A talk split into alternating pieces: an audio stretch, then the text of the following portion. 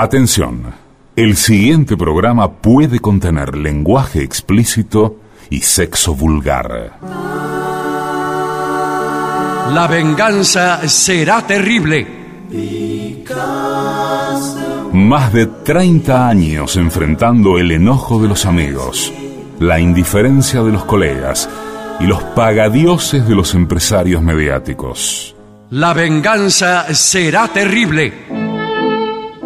Con Alejandro Dolina, el único analfabeto que todavía no ganó un premio Martín Fierro.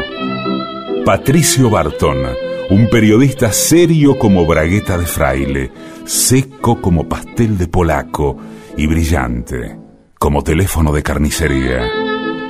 Y el temido regreso de Gillespie, un músico generoso que, por razones de higiene, no le presta la trompeta a nadie. La venganza será terrible. Canciones por el trío sin nombre, Martín Dolina, Ale Dolina y Manuel Moreira, un grupo cuyos integrantes pueden contarse con los dedos de una mano. Esta.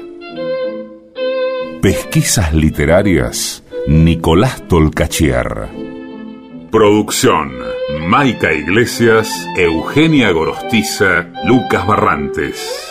Y una turba indignada de ácratas en celo. Sonido, Miguel Vincent. La venganza será terrible. Una pléyade de pensadores, combativos cuando numerosos, provocadores cuando lejanos, temerarios cuando anónimos y proféticos cuando ya es demasiado tarde. Y ya llegan, caminando marcha atrás y llevando en la mano velas de otras procesiones, nuestros intérpretes. Buenas noches, señoras, señores. Aquí estamos con La Venganza Será Terrible. Y en este mismo momento irrumpen las voces de Patricio Barton y de Gillespie. Hola amigos, buenas noches. Buenas noches, ¿cómo andan? Estamos en perfectas condiciones. Bueno, por favor, comunicarme las vivencias de las últimas 24 horas para ponernos de acuerdo acerca de los contenidos de Sí, esta, eh, de esta venganza de hoy. ¿Sabe que eh, una cosa que quizás sea una nota al pie en este programa Sí. es que eh, estoy cazando lombrices porque me pasaron una forma que es poner una banana adentro, Sí. de, adentro de una media mojada. ¿Me sigue? Uy, qué lindo. ¿Para qué? Sí, para, qué- para hacer un Qué chiste. rico. Y enterrar la banana Ajá. y esperar eh, dos días. por Esperar que caiga alguno. Y no sabe eh, lo, e- lo eficaz que es el método. ¿Y qué? ¿Se meten ¿qué- las ¿Qué lombrices pasa con las lombrices? Se mete por la media. Claro, se meten adentro de la media porque se van a Ah, porque usted la media la, la deja abierta. Sí. Claro, sí, sí. Usted la deja abierta la media y además. la y después lombriz- agarra la media y saca las lombrices y, la, y con la banana, ¿qué hace? No, Ya se la comieron la banana. La banana ya está medio comida, medio podrida, ya estuvo enterrada. eh, pero, Va, ¿Y, y qué hace? La pregunta principal sería ¿qué hace con las lombrices? bueno, la lombriz se la junta porque usted sabe que yo hago eh, compost. ¿Compota? Composta de lombrices. Qué rico. Compost. Entonces, eh, los, eh, los residuos orgánicos se los van comiendo las lombrices, hacen compost, que uno después utiliza como fertilizante, pero necesita lombrices que se reproduzcan. Y la lombriz, Claro. así como es de, de hermafrodita, Sí. ne- eh, necesita, eh, acá se puede hablar con todas las letras, Sí, ¿no? somos gente Sí. grande y, y- y un poco pervertida también, así que... necesita de la cópula, de todos modos. ¿Y quién no? Por más, Bueno, pero lo que pasa es que la lombriz está sola, no, no conforma pareja, digamos. Ella sola eh, hace todo no, el no, no, lo- al revés lo que le estoy diciendo, que, eh, porque hay una confusión con eso, que por ser hermafrodita, parece Claro. que, eh, que directamente se Eh, Es, hermafrodita, pero no estúpida. Claro. Si es hermafrodita, se embaraza sola. Eso quiere decir. No, señor, mire, se lo voy a explicar si quiere, le hago un dibujito. Sí, a ver. Pero- ¿Pero eso qué es? ¿Una lombriz o una banana? No, Una media. las lombrices que participan de, del acto. De este happening. Sí. Sí. Eh, es como que dan marcha atrás cada una, Ah, con la parte, tienen cabeza supuestamente, con la cabeza para adelante, y la parte masculina de una va Sí. con la femenina de la otra y viceversa, ¿se entiende? Claro. Yo me imagino que tienen Sí, los órganos genitales. eh, Al ser hermafroditas, tienen uno en cada punta, los órganos genitales. No, no, en la, en la punta, De una punta es varón y de la otra pu- punta mujer. no, en una, en una sola punta tiene los dos. Tiene la cabeza en un lado Sí. Sí. y lo demás en el otro. Y la acción en otra, sí. No sé dónde tenés la cabeza, Osvaldito. digamos que es masculino y femenino eh, por atrás, como sería para nosotros, eh, para que se entienda, digo, ¿no? Sí, sí, sí. Quedó Entonces, claro.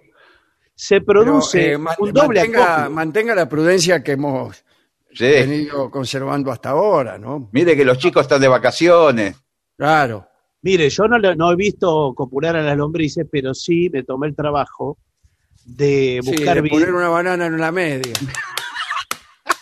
Sí, por supuesto, pero además de eso, me tomé el trabajo de buscar eh, información y encontré videos en internet, Ajá. YouTube, en donde hay re- eh, registro de esto que le estoy diciendo. Claro. Bueno, bueno. Mientras los mire en- en- a cuarto cerrado, Claro, no hay ningún problema. Este. Señor, es la naturaleza, por favor. Sí, no, bueno, pero eh, cuidado porque si lo pescan subiendo esas cosas, Sí, sí. lo, lo pueden multar, ¿eh? lo pueden inhabilitar. Yo no subo nada, señor. Simplemente miro, me informo, amplío los horizontes para saber, Sí, sí, como cualquier pervertido. para aprender todos los días algo nuevo. ¿No vio que se, Sí, sí, sí. se aprende todos los días eh, algo nuevo? Bueno, Bueno, y ahí, ahí las tengo a las lombrices en mi compostera. Y recomiendo mucho el método de la media. ¿eh? Hay quien vende lumbrices Sí. eh, para Claro. la pesca. Para la Sí, pesca. señor. A los costados de la ruta. A la costado de la ruta. ¿Usted quiere comprar lombrices? Va al costado de la ruta. Y Pero veo que a pide veces, eh, tipo, "Deme", no sé si lo venden por kilo, por unidad. Eh, no, me imagino que se vende así al voleo, ¿no? Que sí, te Muy cerca-. Muy cerca en la zona de Zárate, Brazo Largo. Ahí va a encontrar. Sí, ahí están prácticamente todas las internacionales de, de la lombriz. Pero usted sabe que la, eh, muchas veces está el cartel, pero no están los tipos. No me diga. Dejan el de cartel. Dejan el cartel y yo muchas veces busqué al tipo Y no estaba. y no estaba, señor. ¿Dónde está? Y no sé. Estaría, Claro. estaría enterrando una media con una banana. Bueno, sí, porque hay, hay productores de lombrices, ¿eh? Y sí, Esto- sí. ¿Quién, quién- quién se los va Bueno. a vender si no? Eh, Sin ir más lejos, dicen que es el alimento del futuro. ¿eh? Sí, y la Argentina está muy bien posicionada. Sí. Es uno de los países donde se da mejor la lumbriz. Pero, pero, sin embargo, tengo entendido que la lombriz es californiana en su origen. Bueno, pero aquí también hay. Prospera, usted ¿Qué, dice, qué por- conviene? ¿Que el país sea seco, húmedo, húmedo. húmedo, Sí. y no, no muy rocoso?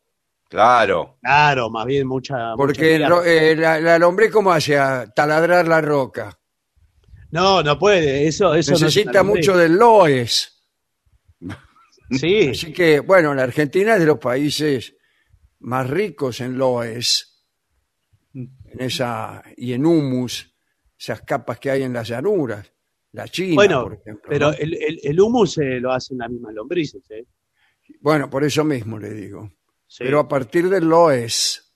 sí, señor. O sea, es causa y efecto la lombriz a la vez. Bueno, mire, eh, hablando de lombrices, yo Sí. tengo un informe, atención, nuestros oyentes pelados, Sí. porque hay un informe completísimo, soluciones para la calvicie, soluciones Al de fin. toda índole. Al fin. Muy bien, muy o sea, bien. ¿qué opciones existen en la batalla contra, contra la calvicie? Está muy bien. Y aquí tenemos, según el Instituto Nacional de Salud y Excelencia Clínica del Reino Unido, la calvicie de patrón masculino, o sea, vos trabajás en un lugar, la calvicie del patrón No, señor. Es la calvicie. afecta al 30% de los hombres menores de 30 años y aumenta Son bebés. aumenta a cerca del 80% en mayores de 70. Quiere decir que en Inglaterra son casi todos pelados. Por lo que dice, sí, ahora en esta estadística, usted está contando a los menores de 30 y a los mayores de 70. Ahora, ¿los espera a que los de 30 cumplan 70 o los encuesta a todos a la vez? Los encuesto a todos a la vez. Claro. Ah, y porque supongo que a todos le va a ir más o menos lo mismo. Lo que me imagino que el- esa estadística, en el rango que está entre medio de los 30 años y los 70, eh, el tema de la calvicie es, eh, bueno, al que le toca, le toca, digamos. Claro, va aumentando. Claro. Claro. Ahora, no es no es el, eh, generalmente el 30% que ya era pelado a, a los 30, al llegar a los 70 sigue pelado. Y sí. Claro, por Es eso, decir, claro, no, no es que, no es que cambia todo el asunto. No le va- Y empezamos Claro. a contar otra vez de cero. No. Claro, porque si no me lo está contando dos veces, por eso le preguntaba. Exactamente. Y a no- usted y ya no- lo conté, ya viene, ya era pelado a los Señor. 24. No, señor. Además, eh, da la impresión, por cómo está planteado el informe, uno podría interpretar que entre los 30 y los 70 años a la gente le crece el pelo y después se le, se le cae. No, podría uno interpretarlo, pero estaría mal. Ahora, muy bien, ¿cuál es la causa? Eh, dice, la causa es una enzima, ¿Cómo? una sí, tipa sí. enzima. No, No. una enzima con Z, Ah, enzima con Z. Cuando a mí me dice es porque tiene una enzima, yo digo, bueno, dígale que se baje. Eh, no, felicito. una enzima que se llama 5-alfa reductasa, que está presente, casualmente, ¿qué tal? Sí. En la base del folículo piloso. Claro. Y, y- y bueno, esta enzima sintetiza una hormona de porquería eh, y viene un proceso, eh, en una palabra, te quedas pelado. Bueno, sí. Claro, Eso lo iba a explicar mejor. Es que Eh, es todo eso es químico, porque, ¿verdad? ¿Sabe qué pasa? Los folículos se encogen con esta hormona. Y Claro, el agujerito. la Asociación Americana para la Caída del Cabello, dejan de producir cabello cosméticamente aceptable. Claro, se empieza a achicar el agujero por donde sale el pelo, se empieza a achicar, el pelo cada vez es más finito, más finito, más finito. Hasta que al final es como si no le saliera. Claro, es casi invisible al final. Claro. Ahora me gusta la expresión de cabello cosméticamente aceptable. ¿eh? Sí, este cabello no es cosméticamente aceptable, señor. El rostro no es cosméticamente aceptable. Ahora tampoco. bien, la calvicie progresiva produce un efecto psicológico en muchos hombres. En un estudio efectuado en 2005, en el que participaron hombres de Alemania, Francia, Italia, España y Reino Unido, eh, todos pelados o que estaban perdiendo el pelo, Sí. el 43% sentía inquietud por los efectos de este problema respecto de su atractivo físico. El 22% estaba preocupado por la vida social Sí. y el 21% lo vinculaba con sentimientos de depresión. Sí, sí. Sí. No, bueno, lo que me, me imagino que, claro, eh, muchos creen que al perder el pelo quedan como la cara se avejenta, por lo tanto no es tienen. el verdad, señor. Bueno, algunos creen que la Pero cara ¿por se qué? avejenta. ¿Por qué es verdad? Si en verdad uno toma más el aspecto, eh, es más parecido a un bebé, porque está pelado. Sí, sí. Sí. Puede Tendría ser. que re- Tendría Tiene que razón. rejuvenecer. Bien. Eh, pelucas y postizos para la calvicie. Es la primera de las soluciones que ofrecemos. Jay Patel, que es fundador de la empresa de pelucas MH2Go, es una empresa sí. de pelucas, Sí. Le pusieron varios está nombres vez. sentado en su oficina en el centro de Londres, jugueteando con un lápiz. Ajá, qué bien. ¿Y qué hace con el lápiz? Eh, ahora le digo, mientras tanto recuerda cómo fue perdiendo pelo. y dice, vamos a oírlo. Hace unos cuatro o cinco años intenté suicidarme. Dice. Bueno, con el lápiz. Se le- se Con le el lápiz. todo el pelo. Pero qué dramático, por favor. Sí, no deja de jugar con el lápiz. Sí. Eh, estuve internado durante tres meses y recibí mucho apoyo. Después eh, conté que tenía peluca y toda la carga que llevaba se aligeró. Dejé de sentirme avergonzado. Ah, porque Patel eh, lleva peluca, pero le daba vergüenza. Claro, no lo quería decir, pero la gente Y bueno, se pero daba no hay que cuenta. decirlo, qué gracia. ¿Para qué, para qué llevas peluca? Claro, no, va, Claro, no- decir. no va a subir a- a- al subte y dice, miren, tengo peluca. Claro, yo no digo nada. Si me Claro. pongo una peluca, directamente conozco una mina y le digo, soy así.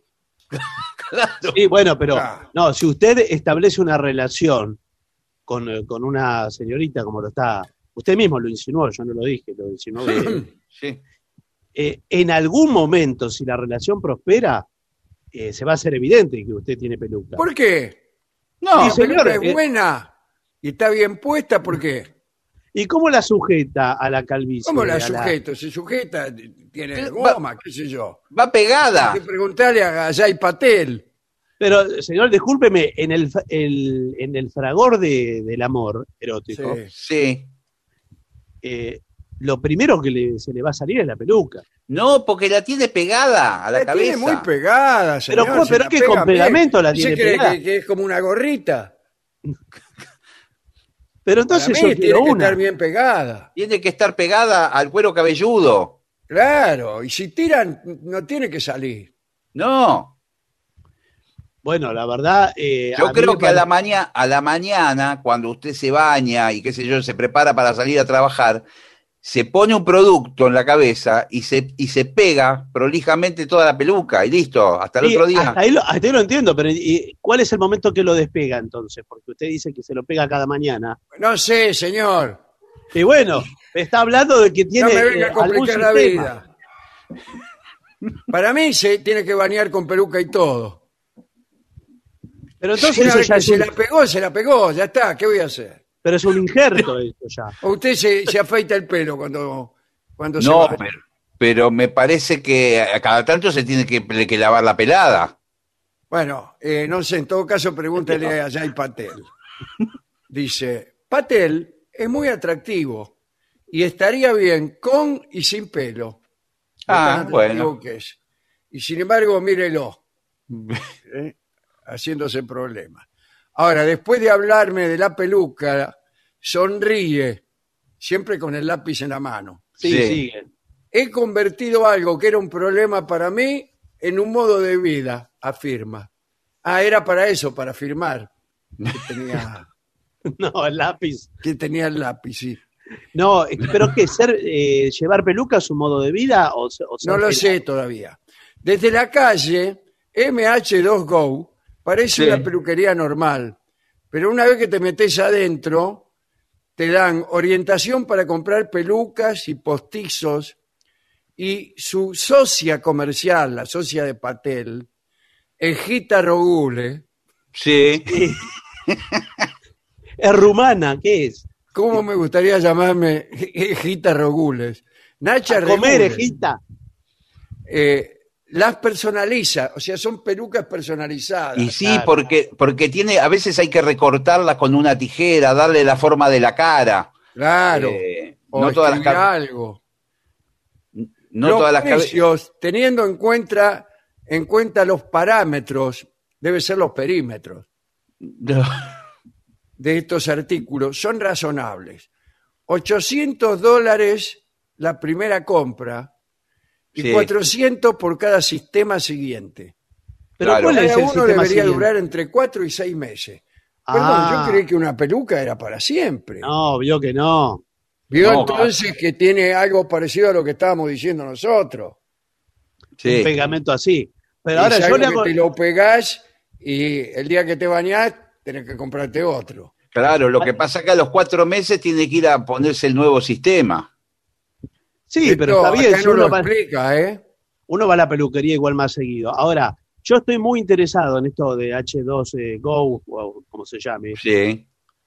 Ahora, ¿cómo es el primer día? Porque si usted quiere ocultar que tiene una peluca, hay un primer día en donde usted pasa de ser pelado a ser un tipo con jopo. ¿Cómo explica esa situación? ¿O se hace un viaje? Bueno, yo creo No. que el que, para mí, el que empieza a usar peluca cambia de relaciones, cambia de vida. No, porque usted, eh, usted dos o tres meses antes de comprarse la peluca empieza a usar gorra. Ah, claro. ah, ah, ah. Y cuando se compra la peluca, también durante varios días sigue usando Gorra. la gorra. Claro. Usted le dice el, el de la gorra, el de la gorra. Sí.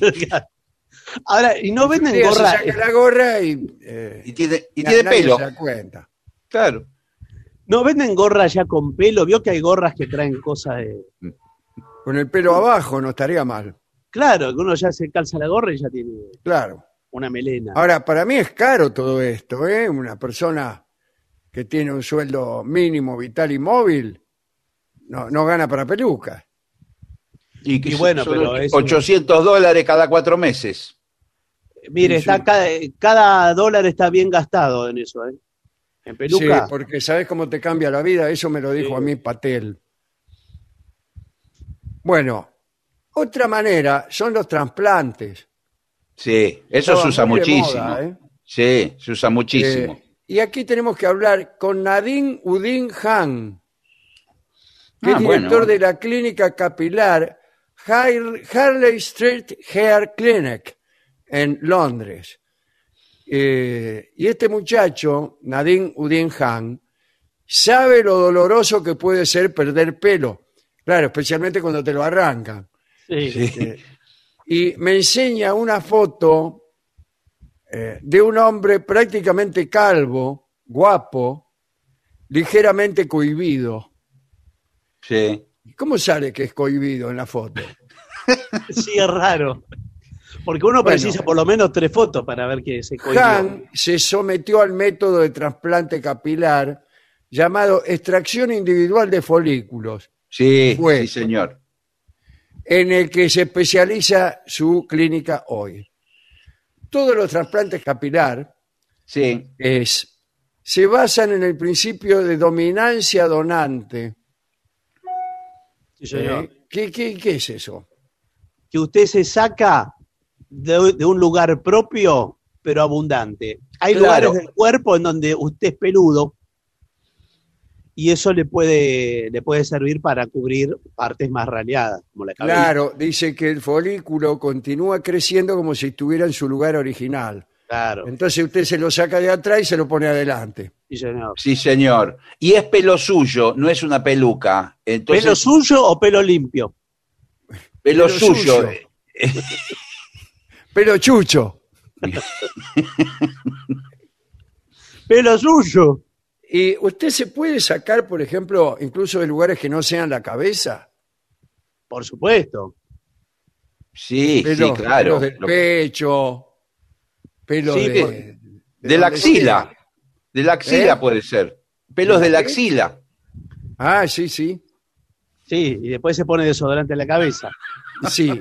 Eh, este todo método consiste en lo que acabamos de explicar, ¿no es cierto?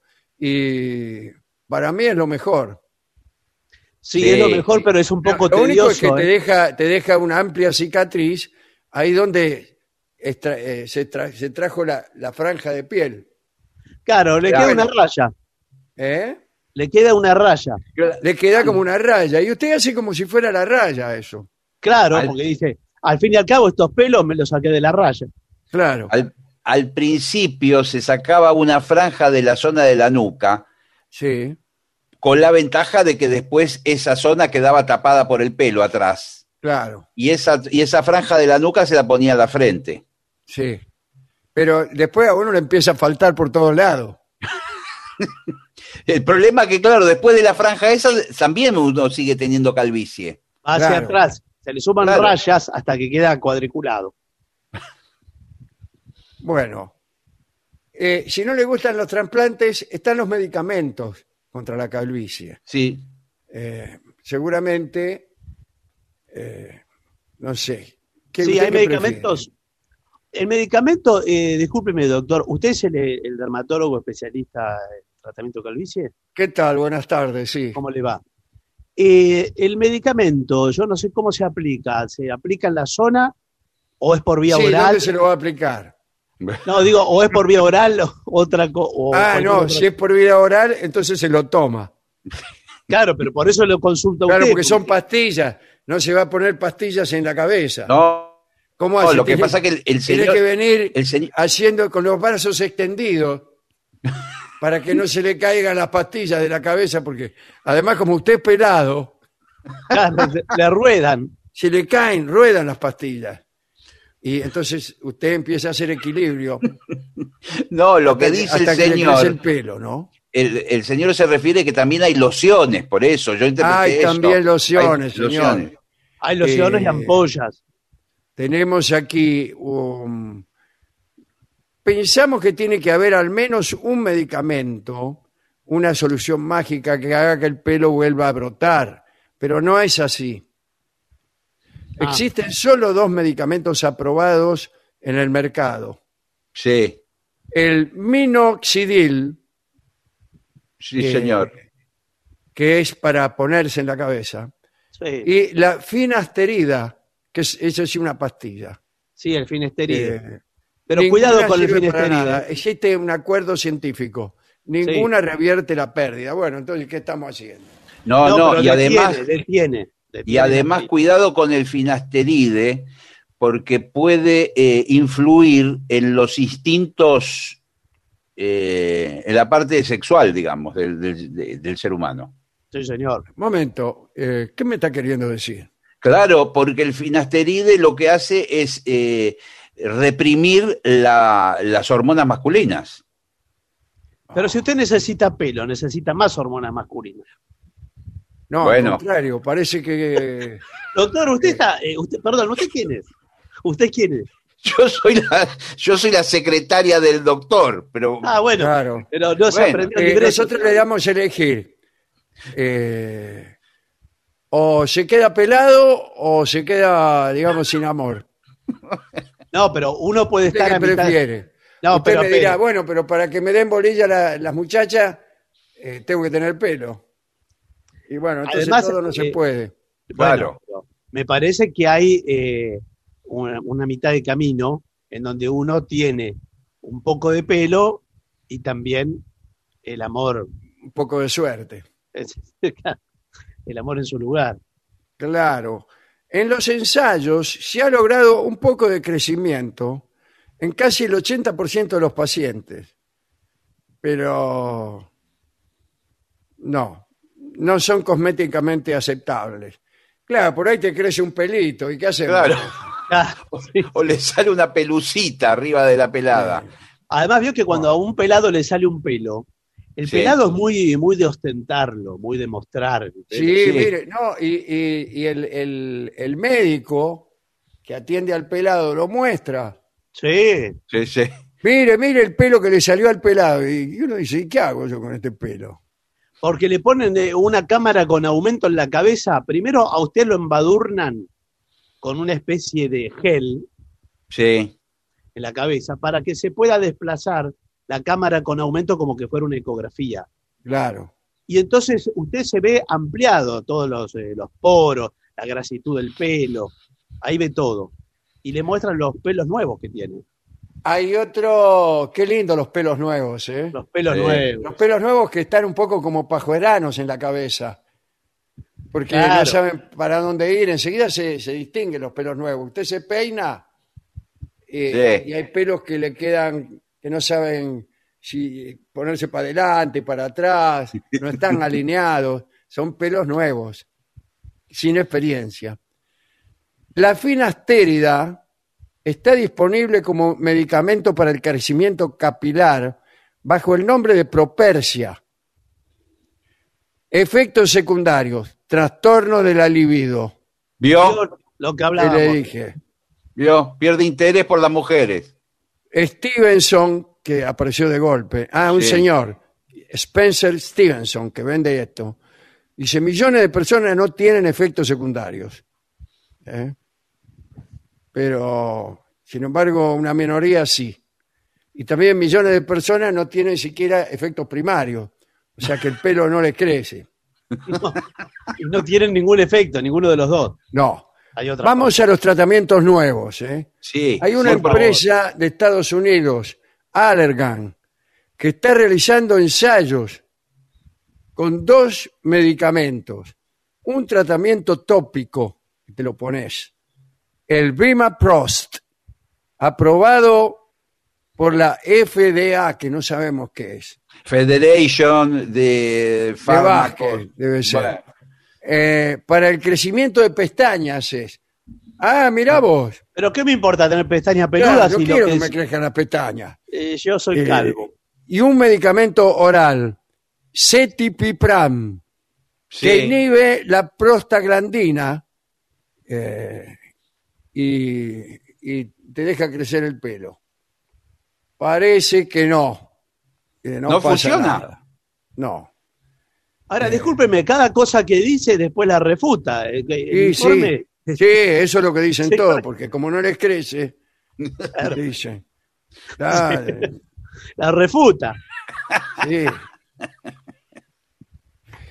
Al Sí. fin y al cabo ya no sabemos qué hacer. mi madre, mi madre eh, me trajo ese medicamento y me dijo eso. Pues yo le dije, hay un médico que la refuta, madre. Y claro, porque eh, dicen una cosa, después dicen otra. Bueno, el último que hay es eh, una señora, Claire Higgins, como O. Sí. profesora del Departamento de Bioingeniería de la Universidad Imperial College London. Pero realmente es este, la clonación, clonación de folículos capilares, Ah, eh, clonación, neogénesis. Claro, inducción. claro, aga- agarran de un folículo como la película Jurassic Park, de Sí. un pelo le hacen 10.000 iguales. Sí, pero Igual- parece igual. que es muy difícil de hacer. Igual que la película. Antes de explicar cómo es, Claro. eh, dijo, es muy difícil de hacer y se fue. Y dice, tal vez lo único que realmente puede ayudar sea el apoyo psicológico. Sabemos que no podemos curar la caída del pelo, afirma eh, Holmes. Antes era Higgins, pero ahora es Holmes. Sí. Lo que los hombres necesitan es ayuda para asumir esta realidad. Pero que estamos a esta altura. Y bueno, ¿cómo? pero- Muchas Entonces veces no hay solución. ¿Cuántas veces leyó? Por fin, yo creí que ya lo habían resuelto ese problema. No, no se resuelve el problema de... No solo tengo- eso, sigue siendo un problema porque los cambios en la humanidad se han dado por que, eh, dejar de considerar problema a cosas que lo eran hasta el momento. Bueno, Sí. sería el momento en que los hombres digamos, listo, no es más un problema la calvicie. No nos importa más. Ya que no hay tratamiento, hagamos eso directamente. Pero no sucedió. No sucedió todavía.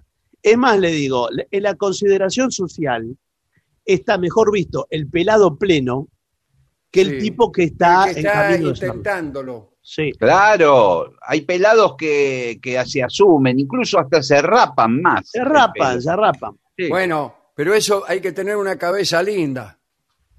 Sí. ¿Cómo Sí, es una las- cabeza linda? y Sí, con las orejas, parejita. las orejas más o menos juntas a la, a la cabeza también. A ver, nómbreme pelados lindos. Jules Briner, Zidane. Jorge Tellerman. sí. Yo también pensé en Tellerman. No ¿Eh? sabía si decirlo. Sí, yo también pensé en él. Sí. Bueno, ¿ves? Y sí, le quedan bien. Sí, son los, son los pelados lindos. Pelados Lindos es un eh, lindo nombre para una banda. Y para rock. una película, sí. Sí, Los Pelados Lindos. Eh, peludos lindos también está. Sí. Podría- Sí. Bueno, eh, todo esto, mire, acá en este programa nosotros venimos manteniendo contacto con las fuentes científicas más Sí, importantes señor, por supuesto. y, y siempre nos han venido engañando desde hace 35 años. No, bueno, pero yo eh, el año pasado, que hablamos de un tema parecido, yo les contaba de los avances en el CONICET, que están experimentando con mucho éxito con borra de café. Pasar borra de café por ¿Con gorras de café? con la, Claro, la bo- esas gorras que dice Sorocabana. Sí, No. la de Bonafide, la de Bonafide se pone. con borra, borra de café, pasarse Ah. por la, ca- por la cabeza, Ah, pasársela por la cabeza. sí, estimula el crecimiento del pelo. Ahora, Ah, discúlpeme, la, la gente del CONICET, en vez de pasarse el café por la cabeza, ¿por qué no están haciendo la vacuna? Bueno, Claro. señor, Mirando. Estamos Es cada una- uno en Está casa. perdiendo el tiempo con los pelados, señor. es por uno de los, de los tantos experimentos que están haciendo, señor. Eh, pero lo de el medicamento japonés hace unos Sí. años salió como como si fuera una noticia científica tremenda y yo me lo creí, ¿eh? Pero, eh, ¿cuál me- ¿cómo se llamaba el medicamento? Esa la mioxilina, algo así. Sí, claro. Ah, no sabía que era japonesa. Sí, sí, sí, sí. Que había que masajearse la cabeza Eh, con es ese igual líquido. que está el de los masajes también. Sí, Sí. Esos son los tratamientos que te empiezan a masajear. Yo fui, yo fui al de los masajes, al alemán. ¿Y? Y ¿Y bueno, qué míreme, tal?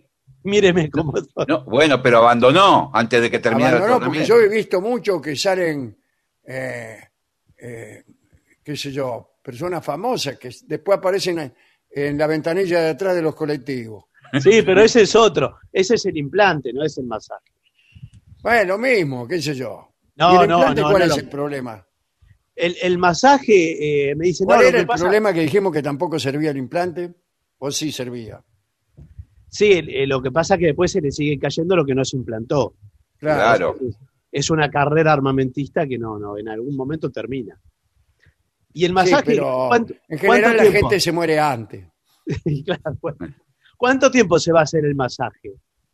No, Dice, no, no, Son pero, lo podés masajes no. de seis horas por día.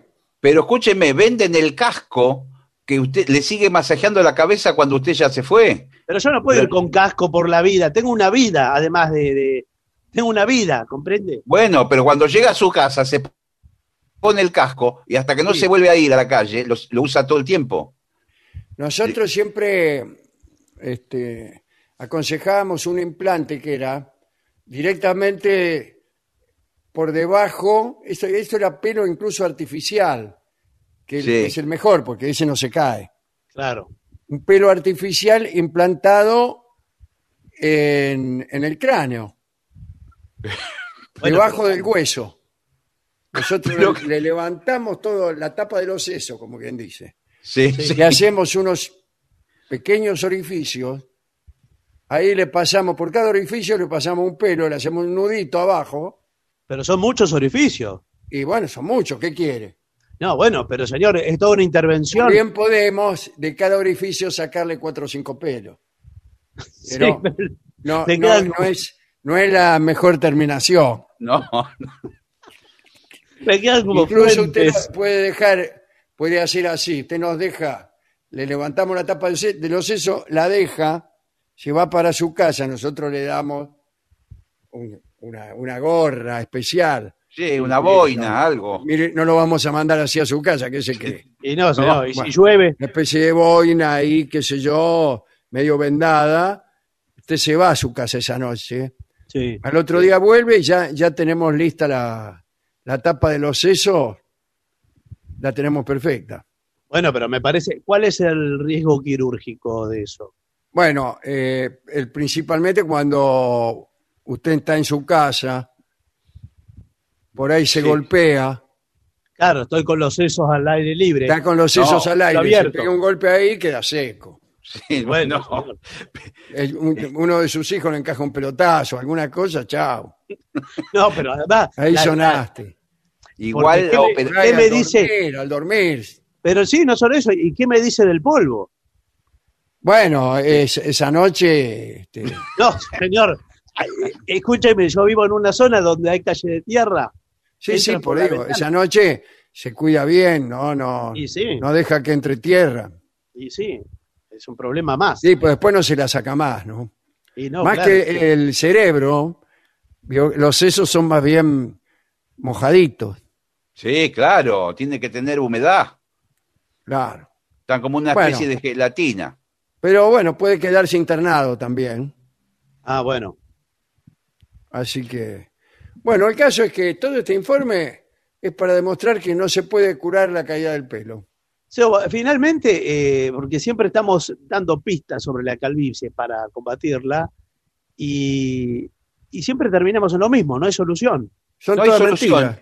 Son todas mentiras, eso es lo La peor. solución, Que te mientan. ¿sabe cuál es? La solución es cuidar el pelo cuando uno lo tiene, no cuando ya es demasiado tarde. Ay, usted igual, parece, sí. por más que lo cuide, ¿qué vas a estar No haciendo? lo cuido, señor. Dice. Falta que me diga por qué no se acordó mientras estaba disfrutando. Mire, no quiero, no quiero seguir en esa línea de razonamiento porque vamos a llegar a Bueno, cuídelo mientras lo tenga. Después, Vos que lo tenés, cuidalo. Claro, sí, sí. Usted sáquese la gorra porque se le nota la placa de acá, ¿eh? Bueno, este, vamos a ver qué dicen nuestros oyentes. Y Bueno, a ver. Sí. Eh, hay mensajes de los oyentes que llegan a través de qué medios? Por redes sociales como La Venganza Radio, ahí en Facebook pueden escribir, y también hay un WhatsApp de los oyentes, que es 6585-5580. Ahí nos pueden escribir. Bien, tengo mensajes de WhatsApp, nos escribe Amalia desde Santiago del Estero. Dice, son mi compañía. Quisiera saber qué opina Dolina sobre los alimentos que comemos hoy en día. Sí. Hoy, y no, hoy lo que comí yo, café con leche. No, No, me no, imagino opino nada. No opino se nada. referirá a los alimentos eh, tan eh, procesados y que tienen tanto Sí, seguramente, qué sé yo. productos químicos. Buenas noches. Quería pedirle al maestro el bal desde el alma. Lo tocaba mi abuelo con el bandoneón, mi viejo también. Yo no, dice. Salí heavy metal. Pero acá tengo justamente el bandoneón preparado A ver. en la mano.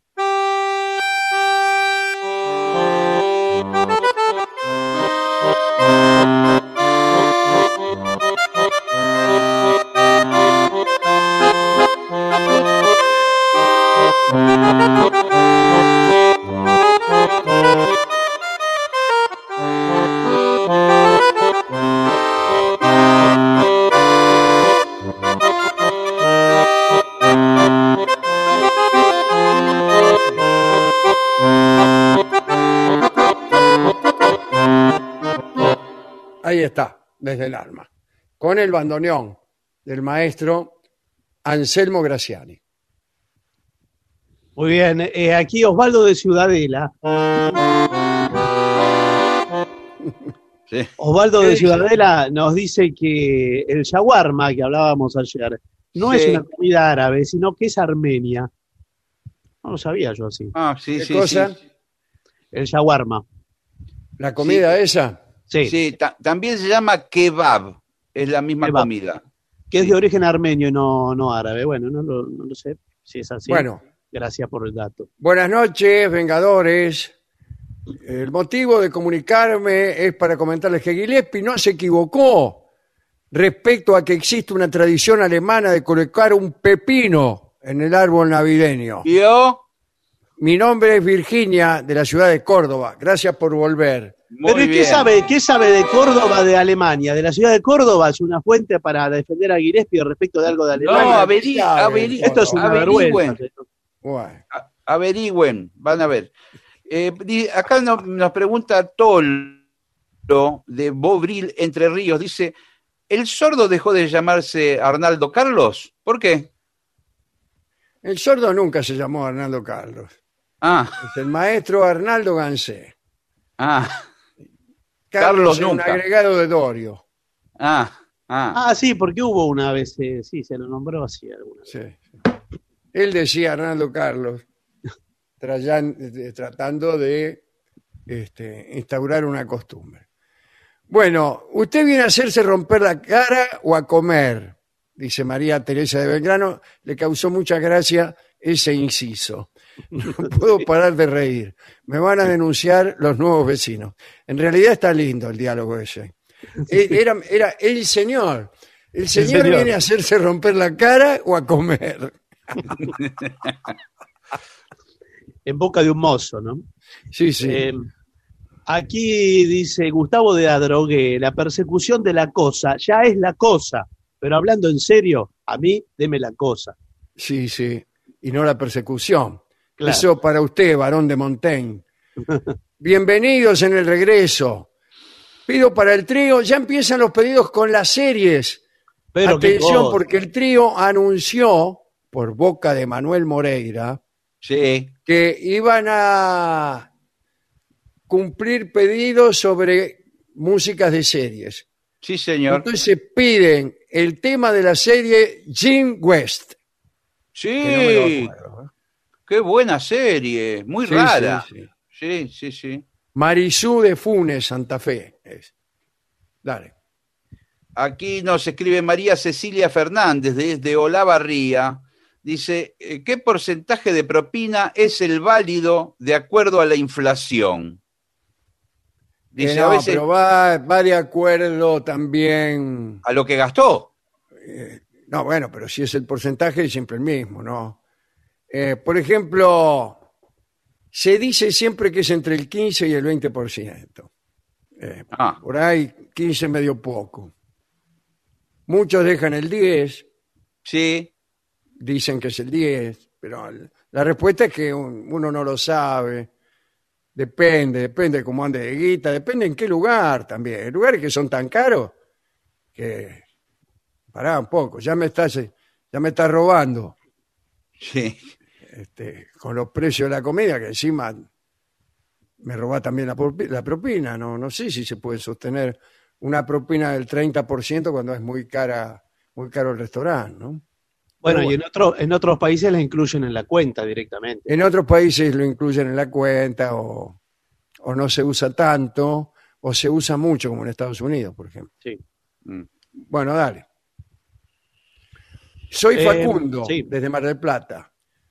Eh, estoy de visita, así que por fin lo puedo escuchar en horario original. Eh, quiero refutar lo que dijeron ayer respecto a que en Alemania no existe el regateo. Yo trabajo en un mercado callejero vendiendo telas en Berlín sí. y la gente es una máquina de pedir rebajas. No, mire Así usted. que aquí alguien que está viviendo allá. ¿eh? Bueno, ¿qué más? Bueno, aquí Patricia Richardson desde Neuquén dice, bienvenidos de las vacaciones, los esperábamos en la historia de hoy, debe ser del otro día o de ayer, cuentan que había hombres que no conocían a sus esposas hasta el día de la boda. Pero Claro. hay que aclarar que la mayoría de los hombres no conocen a sus mujeres hasta después del casamiento. Dice Patricia que se ve que no ha tenido una buena experiencia. claro, claro, matrimonial. claro. Nos escribe Enzo de Salto, Uruguay. Le pide al maestro si puede tocar algo de Mastra. De Alberto Mastra, claro. Y nosotros siempre acá cantábamos, ¿se acuerda? Si la vida me diera de nuevo la oportunidad de volver a vivirlo otra vez, no la quiero más. Son tan negros todos los recuerdos que ella me dejó, que aunque pueda volver a vivirla, le digo que no. Cada vez que le supe pedir, algo me negó, sin pensar que para ser feliz poco ansiaba yo si la vida me diera de nuevo otra vida y oportunidad de volverla a vivir otra vez, no la quiero más.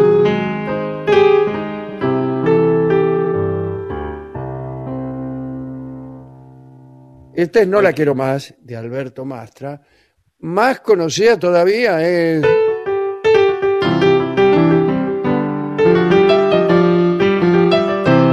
Esta es la introducción de La Fulana. Mm, claro. La Fulana es de Alberto Mastra, un gran compositor. Un gran compositor. Miriñaki también. Sí, Vamos a hacer dice- volver atrás el almanaque. Dale. Nuestro oyente dice, aquí en Uruguay piensan que es una cervecería, dice. Eh, Y bueno, que se embromen, porque es de los, de los mejores compositores de, de la historia del Uruguay. sí, señor.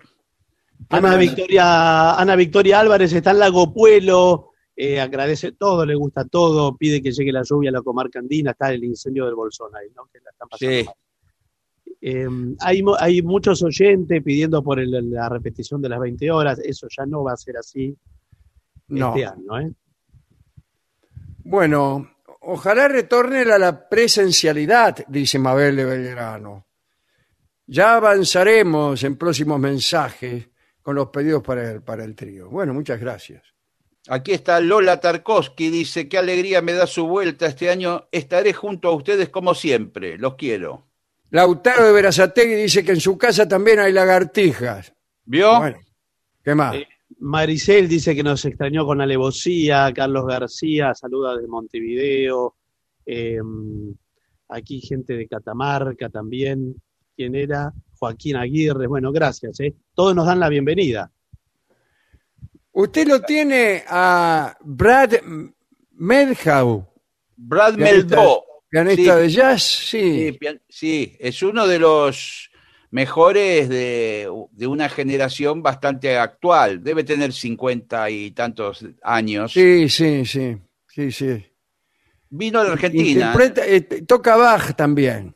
Sí, sí, sí, tiene una formación clásica y además toca jazz, eh, un poco lo mismo que sucedió con Keith Jarrett en su momento. Son pianistas que por ahí tuvieron una formación de música clásica y después se, se fueron hacia el jazz con una técnica increíble. Florencia de San Fernando, dice, todo esto lo pedía Mario de Devoto, ¿eh? Eh, Florencia de San Fernando dice, hace tiempo le pedí la canción del zorro Sí. y ahora que, que van a hacer series seguramente la van a cumplir. Claro, la van a tener que hacer. Otra de series, El agente de Cipoll, Sí, pero no me acuerdo cómo era la, no, yo tampoco me la, acuerdo. la introducción, ¿eh? Bueno. Esto era Julio César de Resistencia, dale. Bueno, Patricia- Rosana Hernández está en Comodoro Rivadavia, nos deja saludos, y también eh, Alicia Casales, Luis Guillón. Patricia Mele, por fin volvieron. Mientras los esperaba, me escuché todos los programas de las ú- últimas décadas. Bueno, León Castaño, qué felicidad. Van a volver a, eh, volver a escucharlos. Eh, voy a poder reflexionar cada vez que los escucho. Leo, el aeronáutico de Aeroparques. Aquí Romina Rociano Fantino de Tucumán dice, a la pregunta de si Patricio es Barton o Burton, deberían responder, esa información está disponible en Internet. bueno, ¿qué más? No tengo Aquí más. tiene, mire, eh, desde Montevideo le manda saludos Matías, que es el sobrino del Bebe Martínez, amigo suyo. Sí, bueno, sí, sí. Nuestro queridísimo Bebe, Bebe Martínez, sí, sí, sí, sí. Tantos, tantos recuerdos de, del Uruguay, de mi querido Bebe. ¿eh? Bueno, un abrazo para, para Matías también, dale. Bueno, si le parece, hacemos una pausa. Debe ser el hijo de la hermana de Bebe, claro. Sí, sí. Claro. Bueno, bueno, vamos a hacer una pausa, ¿le parece, Barton? Sí, señor. 750.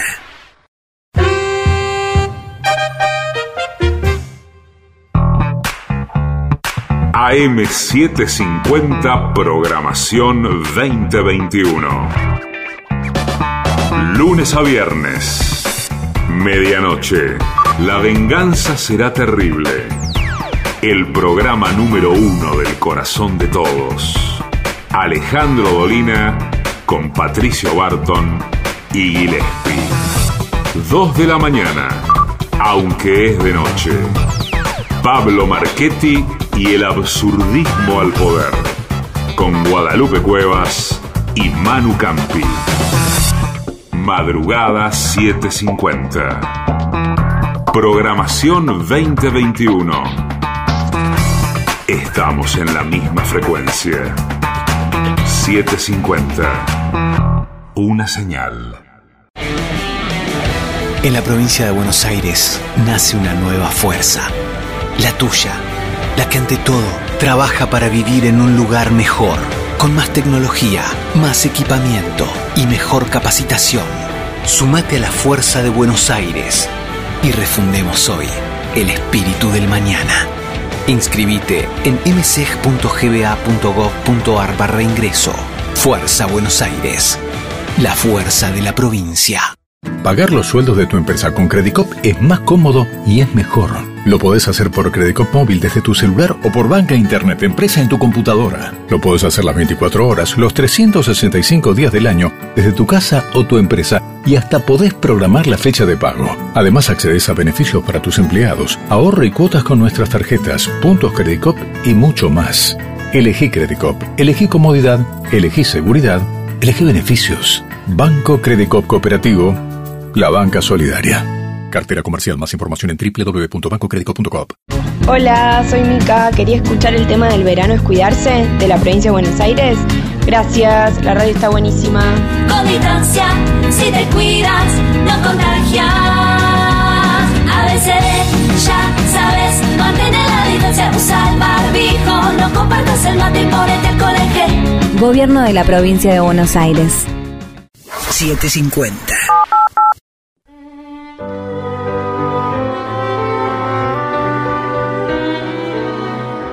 Continuamos en La Venganza Será Terrible. Estamos en las 7.50, ya en la temporada 2021. Queremos decir En plena estamos- temporada 2021. Sí, señor. Eh, alegría, alegría. mu- Muchos vendrán con el, el envión de los programas eh, repetidos, pero estos ya son estrenos. Estamos en vivo por las 7.50. Así es. Hablaremos esta noche sobre lupanares y burdeles en la Roma imperial. Atención, que es un Bueno. tema.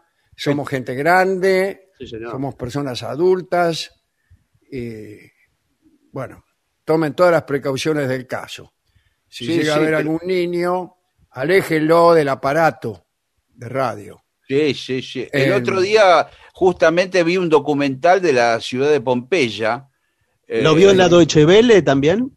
Bueno, donde había un... Y ahí aprendí por qué le pusieron Lupanar, porque era el lugar donde vivía el lobo. Ah. En, en Pompeya había unos lupanares bastante misios.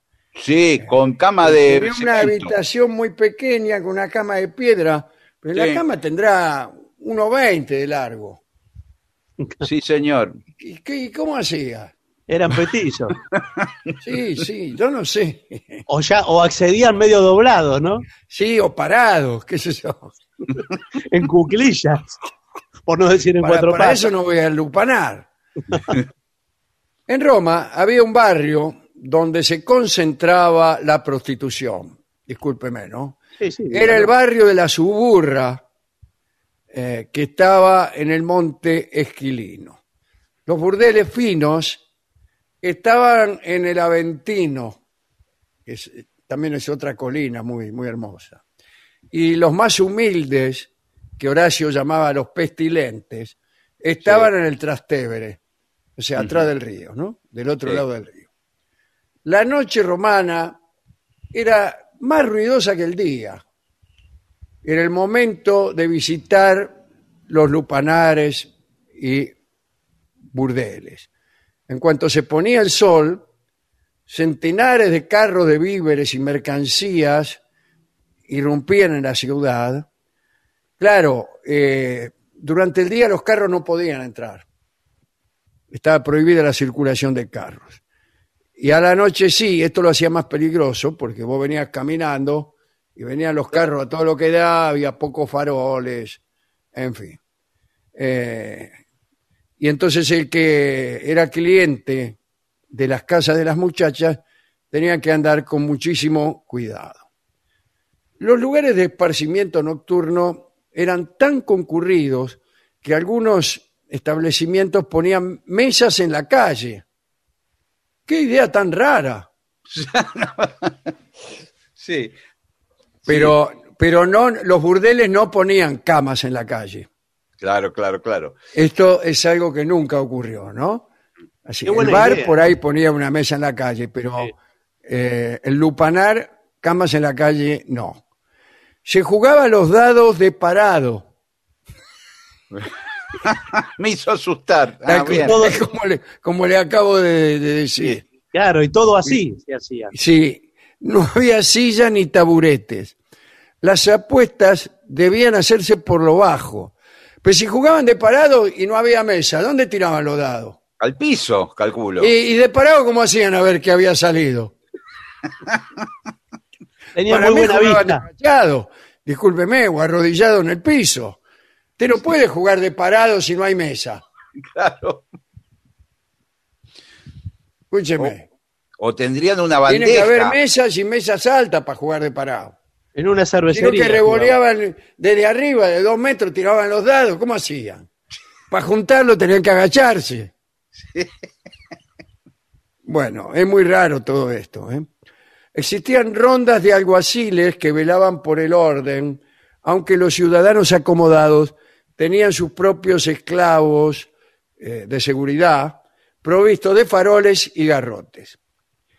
En el camino hacia los burdeles, lugar donde había que presentarse decorosamente, eh, todos tenían que preocuparse por una costumbre nocturna que consistía en arrojar el contenido de las tazas de noche por las ventanas de los pisos altos.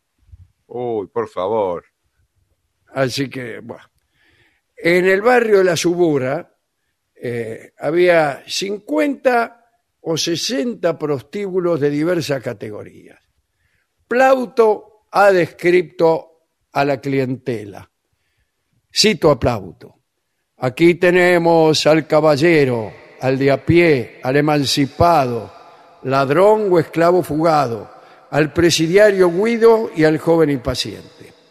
También aparecían militares en graduación y grupos de muchachos que solo se acercaban hasta las puertas para gritar cosas y salir rajando.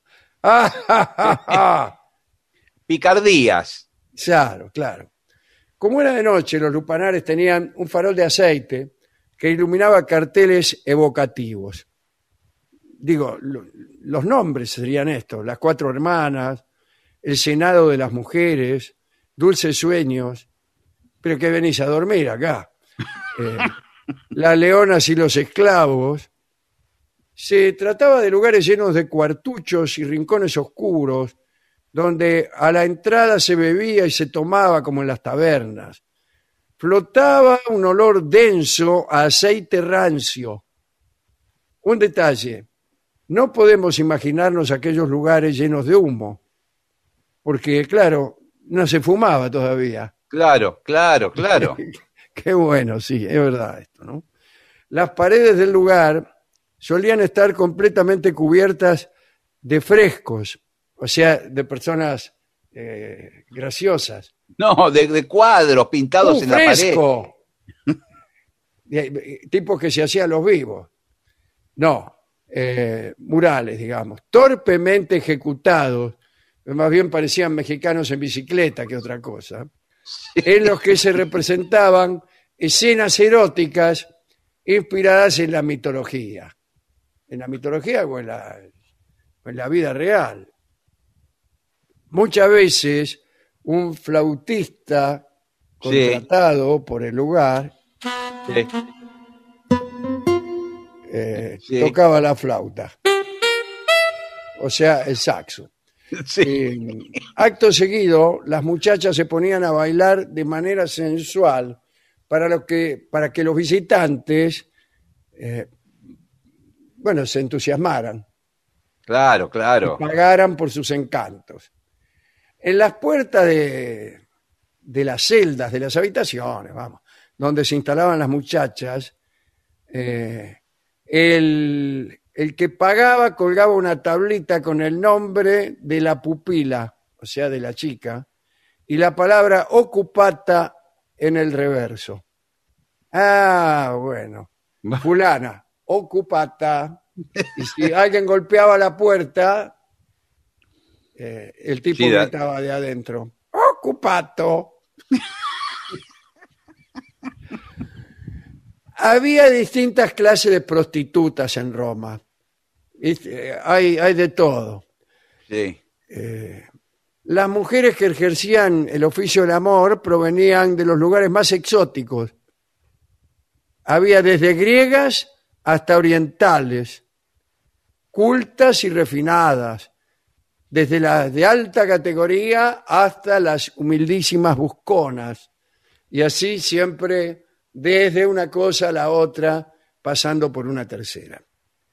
Estas últimas, ¿Cuáles? las, bu- las busconas, las denominadas prostibulum, es decir, las que pasan el día delante de la puerta. Claro, como, como ese, el de casero, aquel que, que se paraba de la mañana a la noche adelante de la puerta de la casa. Bueno, estas chicas eran de ínfima condición. Las delicatas ¿eh? Eran las más caras. Trabajaban per cuenta propia y lo hacían por horas, por meses o por años. Bueno, pero eso se llama matrimonio. ¿Qué es esto?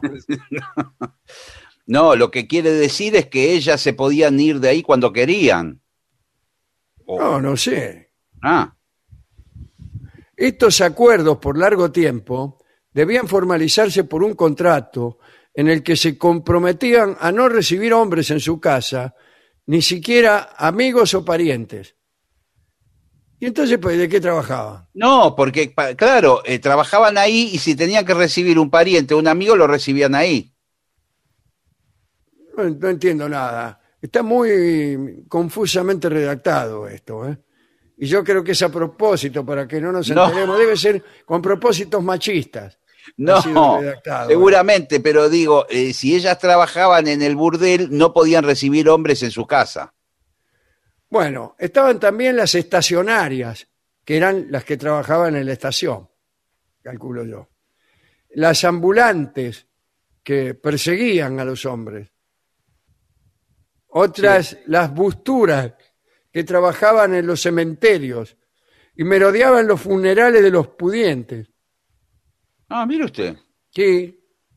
Eh, y finalmente estaban las más pobres, las nonareae o putae, que merodeaban por cuarteles o arsenales, escuelas de gladiadores y otras concentraciones de muchachos. Sí. Ya es más explícito el nombre, ¿no? Sí, cada Sí. vez sí, cada vez se va poniendo peor. Sí. Las seguimos cortesanas sacando letras. exclusivas solían usar nombres griegos, dado que aspiraban a reproducir en Roma la categoría social de las etairas. Y como ellas solían tocar eh, instrumentos y Sí.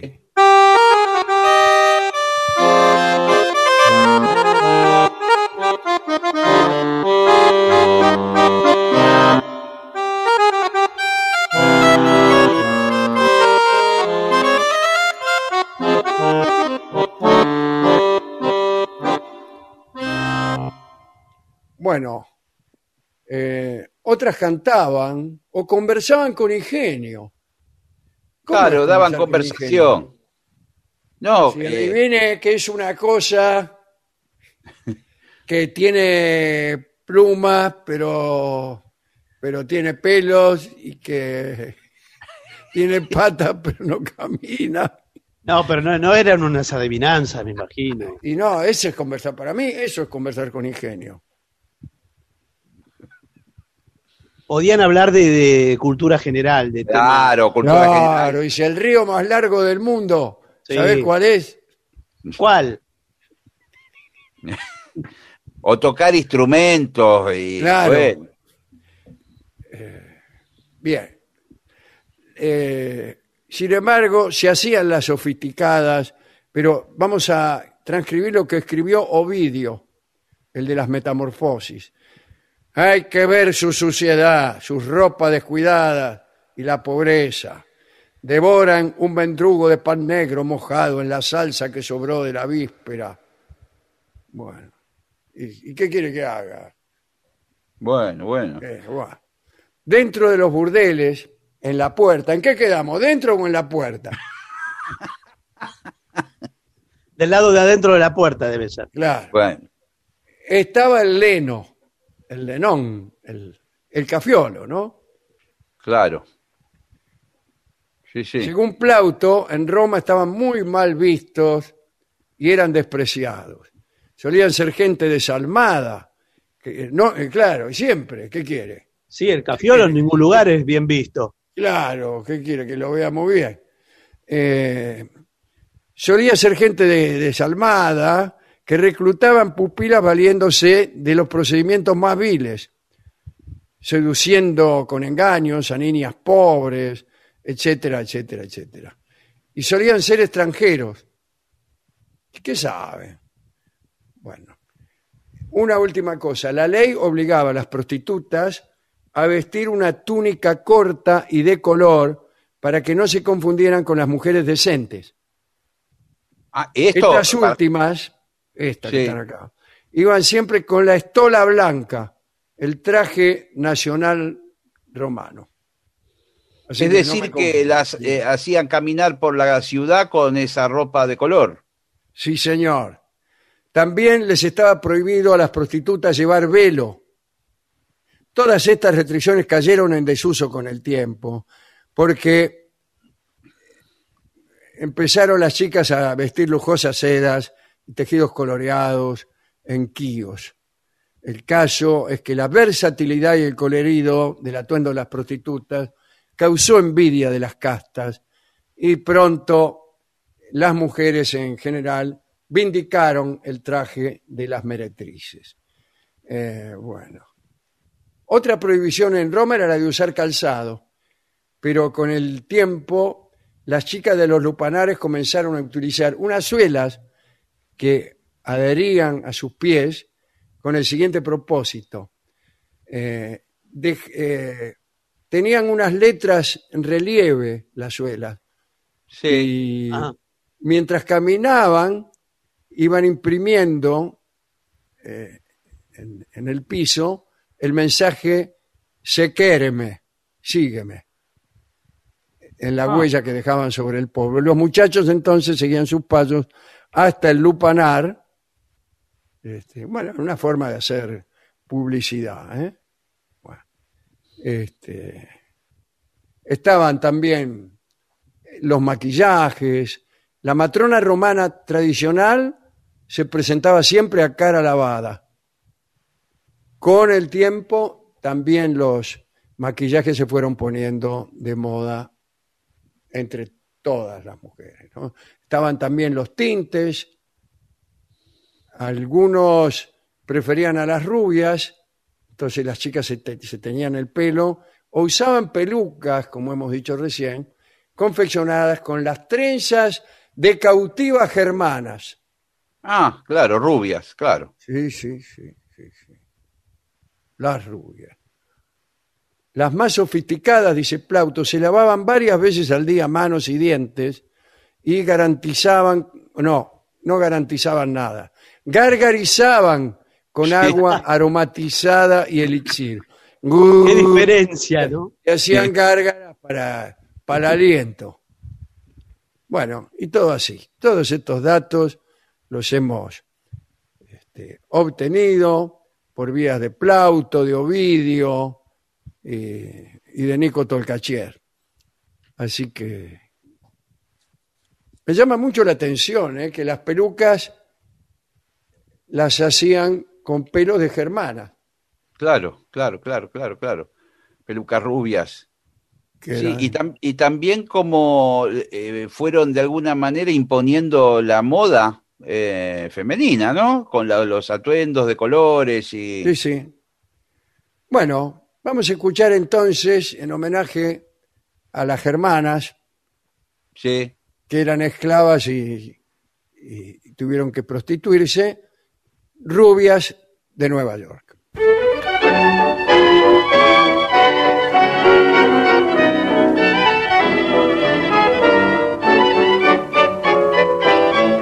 Mary, Peggy, Betty, Julie, rubias de New York, cabecitas adoradas que vienen del amor, dan envidia a las estrellas, yo no sé vivir sin ellas. Mary, Peggy, Betty, Julie, de labios el flor. Es como el cristal, la risa loca de Julie. Es como el cantar de un manantial. Turba mi soñar el dulce hechizo de Peggy. Su mirar azul, hondo como el mar. Deliciosas criaturas perfumadas. Quiero el beso de sus boquitas pintadas frágiles muñecas del olvido y del placer. Ríe su alegría como un cascabel. Rubio cóctel que emborracha, así es Mary. Tu melena que es de plata quiero para mí. Si el amor que me ofrecía solo dura un breve día, tiene el fuego de una brasa tu pasión, Peggy. Como el cristal, la risa loca de Julie. Es como el cantar de un manantial. Turba mi soñar el dulce hechizo de Peggy. Su mirar azul, hondo como el mar. Deliciosas criaturas perfumadas.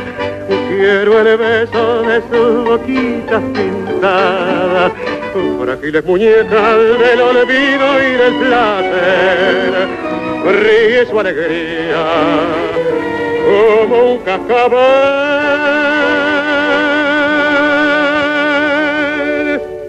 Era Carlos Gardel en La venganza será terrible, Rubias de New York. ADUNLAM, la Asociación de los Docentes de la Universidad Nacional de La Matanza. Una organización creada con un solo y claro compromiso, defender la Universidad Nacional, pública, gratuita y de calidad. Una señal. Lo mejor de la 750 ahora también en Spotify. La 750 en versión podcast. Para que la escuches cuando quieras. Lo mejor de la 750 en Spotify. Dale play. Operar con cheques es cómodo. Ahora puede serlo más todavía. Llegó eCheck Credit Cop, un medio de pago completamente electrónico con el que podés emitir, endosar, depositar y descontar. Como cualquier cheque, pero mejor. Utiliza eCheck Credit Cop estés donde estés, desde Credit Cop móvil o tu banca internet. Además, te permite la emisión masiva en un solo clic y es más económico. Adherite a eCheck Credit Cop y listo, empezá a operar. eCheck Credit Cop, más económico, más seguro, más fácil. Consulta beneficios especiales en www.bancocreditcop.coop. Banco Credit Cop Cooperativo. La banca solidaria. Cartera comercial. Más información en www.bancocreditcop.coop. 750.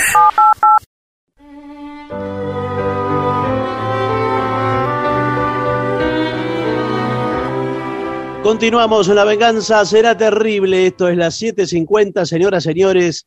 Este es el mejor momento para dar comienzo al siguiente segmento. Mamá, ¿qué puedo comer para no perjudicar al planeta?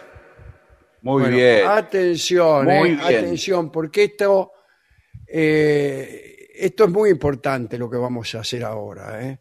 Es una nota acerca del sistema alimentario global y el efecto que tiene este sistema alimentario sobre el sobre la vida en el mundo, o sea, Claro, el sobre, medio ambiente. sobre el calentamiento global, eh, Contaminación.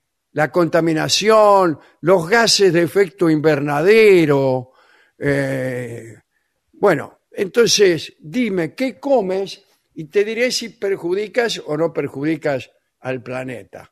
Bárbaro, muy bueno. Cuidado, eh, cuidado. Por, por ejemplo, eh, la cosecha de plantas, animales, carne de vaca, pollo, pescado, leche, lenteja, maíz, eh, el procesamiento, el empaquetado y todo eso puede hacer un daño que ni siquiera nos estamos dando cuenta, señor. Y no, no nos damos cuenta porque no lo dice nunca. Esto lo está por decir y no lo dice. No, es que no sé si lo voy a decir. Bueno, ¿cómo contribuyen los alimentos al calentamiento?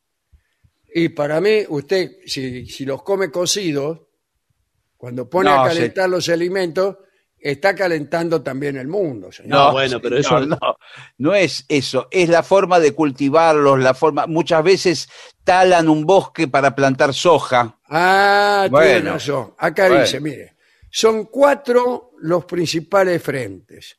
Primero, cuando usted tala un bosque para hacer espacio para las granjas y el ganado, libera grandes cantidades de carbono a la atmósfera y esto incrementa la temperatura mundial. Usted no lo cree, pero usted tala un árbol y al rato en todo el mundo empiezan a decir, qué calor, qué calor, No, por, por el carbono que se libera. Pero no es algo automático. No es que usted tiene un termómetro, si tuviera un termómetro al lado, lo, va a haber un Y bueno, modificación. entonces que me están mintiendo. no, ¿Cómo lo señor, pero le digo, la, ¿Cómo eh? Aumenta la temperatura y por ahí no es porque yo corté un árbol, es por otra Sí, cosa. no, también es eso, pero Porque los dioses están enojados. no, no, no es por eso, pero si usted eh, tala en un lugar, eh, otro tala en otro, y Claro. un tercero también, bueno, acá estamos. Segundo frente. Cuando las vacas, borregos, oh joven borrego que escuchas este programa, y cabras digieren, Sí, ¿eh? ¿Somos, Sí. ¿somos claros? Sí, sí. Eructan metano. ¿Qué metano? Eructa metano. Claro, Sí, porque señor. eh, Y esos ahora- son, esos son gases que van a la atmósfera. Sí, gases de efecto invernadero. Pero Claro. usted dice, ¿Sabe usted lo dice, que son los gases de efecto Sí. invernadero? Los eructos de los tan- de, de- de las cabras. pero entonces, discúlpeme, ¿quiere decir que nos estamos respirando eructos? La atmósfera Claro, señor, yo ya sabía. Están, eh, vio cómo hacen la digestión las bestias sin cuidado ninguno, ¿no? Como uno que por lo menos se tapa con el diario. No, no, por supuesto, la cabra no sabe. La cabra no sabe y le mete ahí así como viene.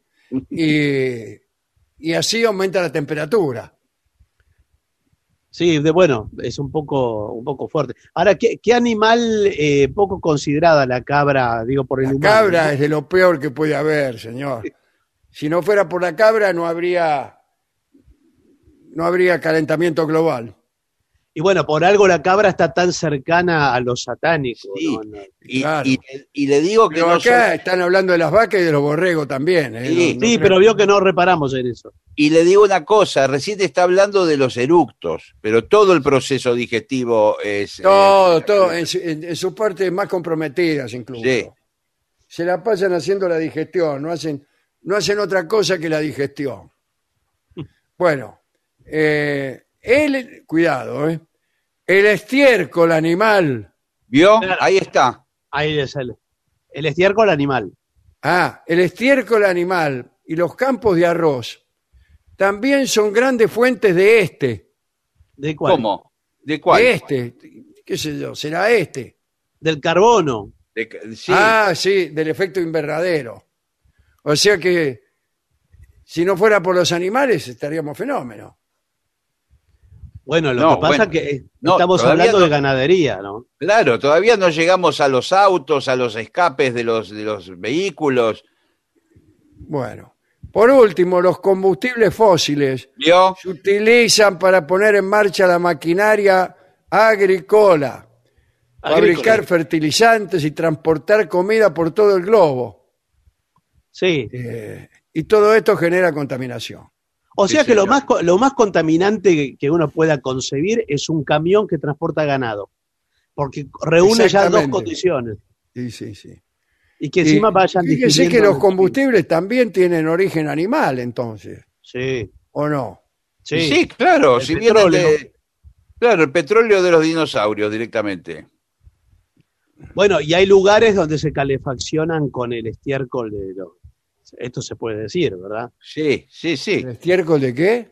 Si usted prende fuego el estiércol, si lo deja secar y le prende Sí. fuego, ¿Dónde, ¿Dónde lo seca? ¿En el patio?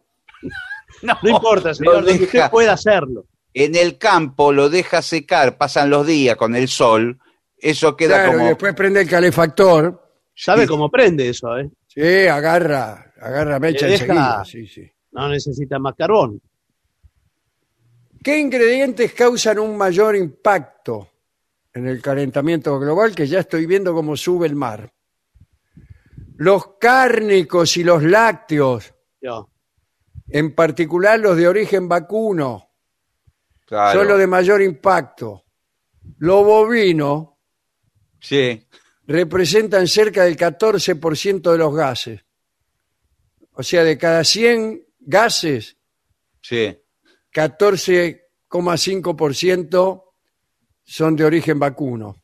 Ahora, qué manera de gasificar el planeta los vacunos, ¿no? Porque Esa es la misma cantidad que producen todos los autos, camiones, aviones Oh. y barcos juntos en circulación.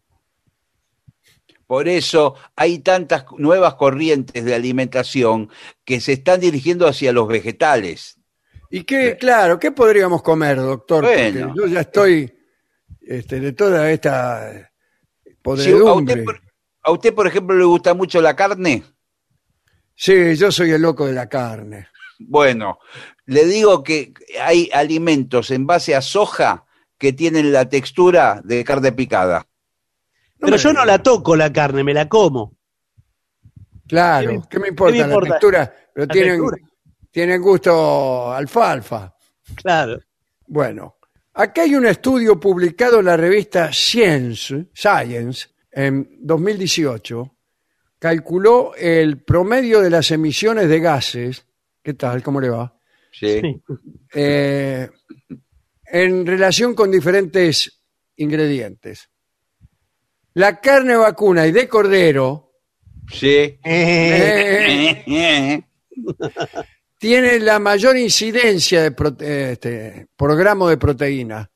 Y lo de origen vegetal, como los porotos, ah, los porotos también, ¿eh? Sí. Las legumbres, los protos, los granos y la soja tienen menos. Sí, no va a El comparar. chancho, el- el pollo, los huevos Sí. y los mariscos, las almejas, los ostiones Sí. y las fieras están Sí. en un punto intermedio. Ah, sí, claro. señor. Para mí que esto es un gas de almeja, porque. Sí. claro. Y hay especialistas que los tipos Sí. eh, examinan, analizan un gas y te Sí. dicen qué animal es el causante. Entonces, entonces, ¿qué es lo que hay que hacer? Bueno, hay que consumir menos carne roja y productos lácteos. Una serie de estudios que no le podemos decir muchísimos, eh, muchísimos. muchísimos, ¿no? Eh, han llegado a la conclusión de que las personas que llevan una dieta a base de carne ¿Qué? son Sí. una porquería. No, no, señor. Ah. Son más contaminantes en un punto, ¿no? Podrían reducir su huella relacionada con la alimentación en un tercio, claro, si se apegaran a una dieta vegetariana. Bueno, eh, el mismo Claro, Paul el- el, McCartney. estudio demostró que si las personas que comen carne comieran vegetales, eh, serían vegetarianas. No, pero es, es gradual. Eh, hay una campaña que está llevando a cabo Paul McCartney que le, que le ma- Sí, sí. Paul, eh, sí, le mandó incluso una carta al presidente Alberto Fernández proponiéndole en el país que los lunes no se coma carne. Claro. Y Alberto Fernández aprovechó y le cantó unas canciones. Entonces Se es en hubiera forma dicho que no gradual. hace falta hacer ninguna campaña. Claro, tampoco se comen los martes ni los miércoles, dígale. Ah, bueno, señor. Dígale a McCartney que se quede tranquilo. que acá los gases de acá son todos saludables. Los gases de McCartney es el disco nuevo, ¿eh? ¿Y qué le contestó Alberto? Bueno, le, dijo, le dijo que si, si iba al despacho y le cantaba Blackbird, no comía más carne de por vida. Bueno, Eso le contestó. eh, dice, pero uno dice, soy una sola persona. Claro, es una frase muy común. Le Claro. dijo Alberto Fernández. Eh, ¿Realmente puedo hacer la diferencia por mi cuenta? Claro, eso es lo que todos se preguntan, si con- Claro, y lo que solamente le dijo Alberto a McCartney. Sí. Y McCartney le contestó, es cierto que un solo individuo apenas si puede hacer una pequeña melia en el problema del calentamiento global. Los alimentos no son ni siquiera el mayor componente de este problema. Eh, bla, bla, bla, siguió hablando como media hora, ¿no? Bueno, pero si todos modificaran su dieta, el cambio podría ser considerable. ¿eh? Eh, ¿qué, qué se puede hacer? ¿Por qué dice el impacto climático de los cárnicos es tan grande? Sí. Y por todo esto que venimos describiendo, de, Claro, pero acá hay una cosa, es más eficaz eh, cultivar para que los seres humanos se alimenten que hacerlo para que los ganados crezcan. sí señor, Claro. es lo que dicen los Cultivar el maíz para que usted coma puré, Claro. no para que coma chancho.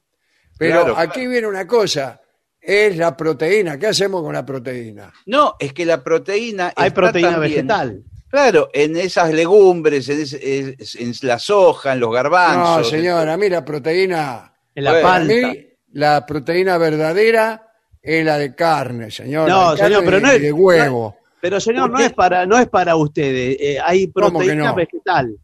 Claro, y Está proteína todo mal. La, vegetal. la ganadería no tendría que haber existido. Bueno, ya la, la inventaron. Ahora hay que dar marcha atrás. eh, Va a ser difícil. Mire, Ay, con la carne vacuna hay otro problema. Se lo voy a decir así. La vaca, Sí. los estómagos de las vacas, que tienen varios estómagos, una vaca, Sí. Contienen bacterias que les ayudan a digerir la hierba y el, el pasto, todo lo que comen, si no, imagínense. Sí. Eh, pero estos microorganismos despiden metano, Claro. ¿Qué metal? despide metano, que es liberado por medio de eructos, Sí. etcétera, de los cuales ya hemos hablado, Sí. ¿eh? Y, y- y son los que producen el mayor daño. Ahora, ¿qué hay del pollo? Sí, Yo ¿cómo creo- le va? Yo ¿Eh? creo que el pollo, en menor medida, porque tiene la, la boca más chica, pero también debe tener. La- el eructo de pollo es chico. Sí. La boca tiene más chica. Pero el resto, ¿qué sabe? El pollo Ricardo. Bueno, eh, hoy en día los pollos se crían para ser eficientes a la hora de transformar el alimento en carne. Sí. Eh, las actividades avícolas a escala industrial contaminan el agua Sí, sí, señor. y, y cuidado porque hay un maltrato ético del pollo. Sí, sí, sí. Lo Por maltratan, lo, lo amontonan. Ponerle luz durante las 24 horas para que no sepan si es de día o de noche. Sí, y pongan huevo. sí. todo. Sin embargo, el pollo produce menos emisiones que la carne vacuna y de chancho. ¿Y qué hay de la carne falsa? Ah, Es lo que yo le decía, la carne de soja. ¿Y qué? Bueno, No es, sé si se refiere a eso o a carne. Vio que también hay una carne que se hace en laboratorio. Sí, ¿qué tal? Estamos en una, en, una fase de prototipo todavía. Claro, sí. Sí. Yo el Pero- otro día me, me comí el prototipo de un pancho. El prototipo. Sí, tenía gusto Bueno, a globo. Nosotros, nosotros en el laboratorio estamos eh, ya trabajando con los eh, embutidos artificiales. Sí, Ajá. claro. Bueno, Y está con- la hamburguesa de carne falsa, Claro. que solo tiene una décima parte de la influencia climática que tiene una hamburguesa verdadera. Igual ya creo que las hamburguesas verdaderas, las- aquellas que venden en el supermercado, ya tienen gran porcentaje de soja. Sí, ya le están metiendo. fa- Bueno, el asunto es que hacérnoslo creer nada más. Sí, ¿Cuál es el tema? El tema eh, no es que usted me diga que, que tiene el mismo gusto, es que yo me lo crea. Me lo tiene que hacer creer. Y después, una vez que me lo creí, yo me como cualquier cosa. Es como el amor. no, Una señor, vez que me lo creí, yo voy donde quiera con usted. Pero me tiene que hacer que me lo crea. Sí, pero si la, eh, la Me carne. quiere, me quiere, me encaja cualquier cosa y dice, no, esto es igual. No, no, señor. Y si usted me quiere conformar con que me pasa la mano por la cabeza y dice, te amo, te amo, no, momento. Me lo tengo que creer. Entonces, usted, acá estamos diciendo que deberíamos ser veganos. Y sí, Sí, la verdad que sí. sí, la verdad que sí, que el mundo sería mucho mejor si fuéramos todos veganos y comiéramos toda esa, esa comida que come Paul McCartney. Si la come, si Paul McCartney se la come, ¿por qué no me la puedo comer yo? Bueno. Bueno, mire- pero él nos está pidiendo que. eh, él dice que se la come los lunes. No sé si se la come todos los días. No, Bueno, todos no los sé. días, todos los días. ¿Todos los días? Todos los días y no Ah, dice bueno, nada. la verdad. Incluso le escribe cartas a- al presidente. Bueno, le digo, y se lo ve muy bien, ¿eh? Porque eh, lleva muy bien los años que tiene. Sí, Así sí. que debe ser muy Todo saludable. porque, porque come todo eso, señor. Y por eso, ese hábito debe ser Así muy que yo desde ahora voy a empezar a comer hamburguesa del grupo. Menos hoy que voy a pedir unas empanadas. Bueno, señor, tiene que arrancar hoy. Ahora acá hay otra consulta. No me gusta la comida vegana. El no me gusta. Bueno, Esto es no me gusta, le déjelo. Y no me gusta, aguántesela. Que a mí tampoco. No me gusta la pandemia. ¿Qué crees que haga? Bueno, no, pero el gusto se educa. El gusto se Sí, educa. porque muchas veces el secreto Sí. está... A un tipo El- lo educar, lo educar, lo educar, hace que le guste lo que vos quieras. En eso consiste la educación. Bueno, un poco sí. Bueno, no me gusta la comida vegana. ¿Cómo podría alimentarme? Bueno, dice, si le gusta la pasta con salsa de tomate, el hummus y las tostadas con palta, Sí, entonces sí le gustan algunos ingredientes de dicha dieta. claro. Sí, pero a mí no me gusta nada de lo que dijeron. Claro, porque usted está dando por supuesto que le gusta. Claro. No es una buena forma de convencerlo. Muchas personas piensan que una dieta vegana incluye sustitutos de carne, como el tofu. Sí. ¿El tofu No. es una comida o un tipo que cree que la dieta vegana incluye sustitutos? No, señor. El tofu es, es como una especie ¿Quién de es el leche. tofu? Quédate un rato que ahora viene el tofu. Viene a tomar unos mates. El tofu es una especie de queso de lácteo hecho con soja. Es una porquería. el Bueno, tofu, eso no es cierto, dice. No, si, si quieren convencer con el tofu, la batalla está perdida No. desde el inicio. ¿eh? No hay. No. Pero sí hay gran cantidad de proteínas en los porotos. En los ¿Vio? porotos. Bueno, dice el tipo. A mí tampoco me gustan los porotos. No, bueno, pero a usted no le gusta nada. Entonces, de arrimame Bueno. a alguna que me, que me sirva. pero a usted entonces hay que educarlo desde cero. Porque Desde cero no, pero no, no, me, no me quiera seducir con poroto. Fruto seco, ahí está, fruto seco puede ser. Bueno, usted puede reemplazar la carne por, Por fruto seco, sí. Mozo. Tráigame una pasa de uva. A la parrilla. Acá otra consulta. No creo que pueda ser vegano. ¿Qué más puedo hacer para ayudar al planeta? Bueno, eh, váyase. Eh, De a poco por ahí. Puede bueno, ir, eh, vegetariano, alcanza con ser vegetariano. Sí. Sí. Usted Comer puede eh, comer vegetales y también incorporar los huevos. Sí, Claro. sí, sí. Porque eso, bueno, tiene un daño menor.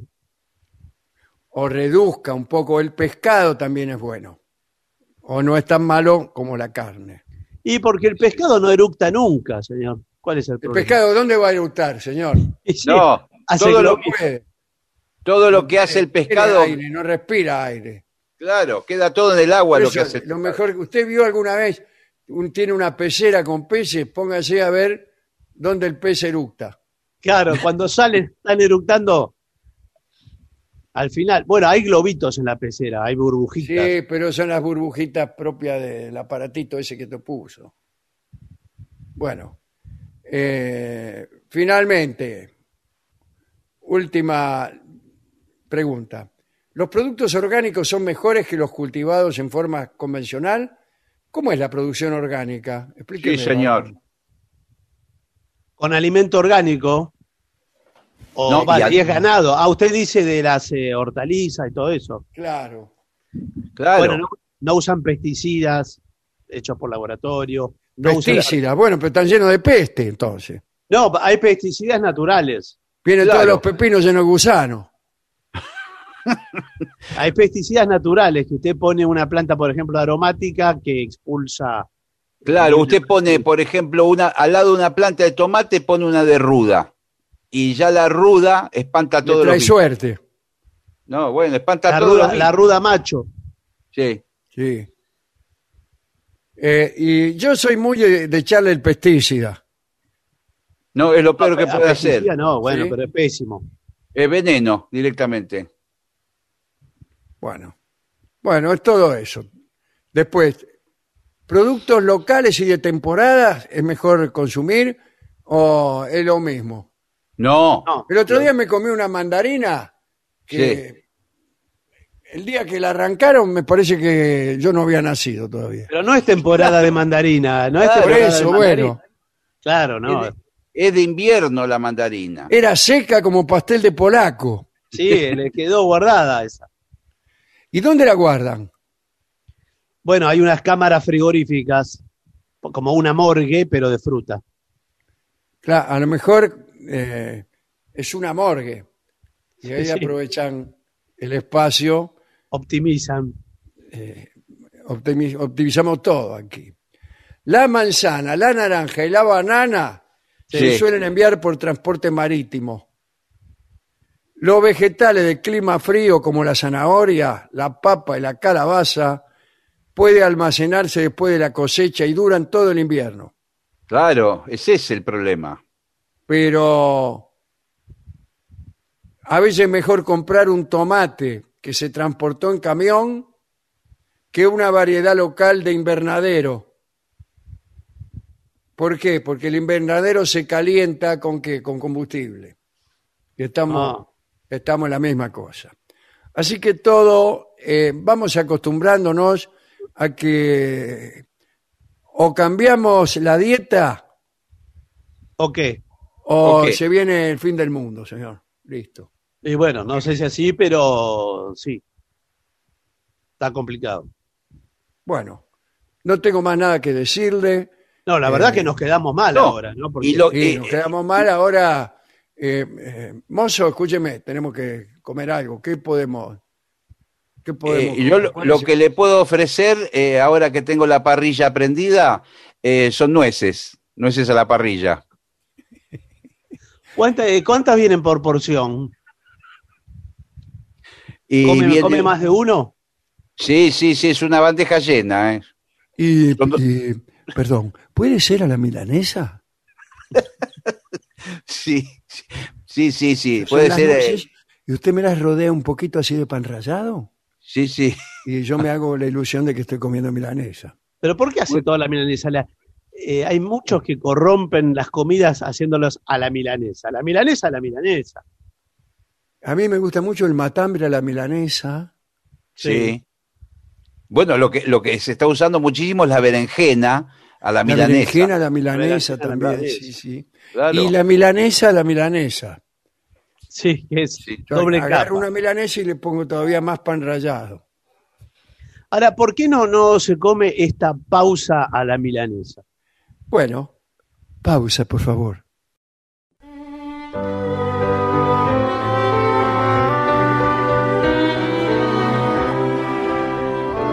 Continuamos a la venganza, será terrible por AM750, ya en la temporada del año 2021, ¿eh?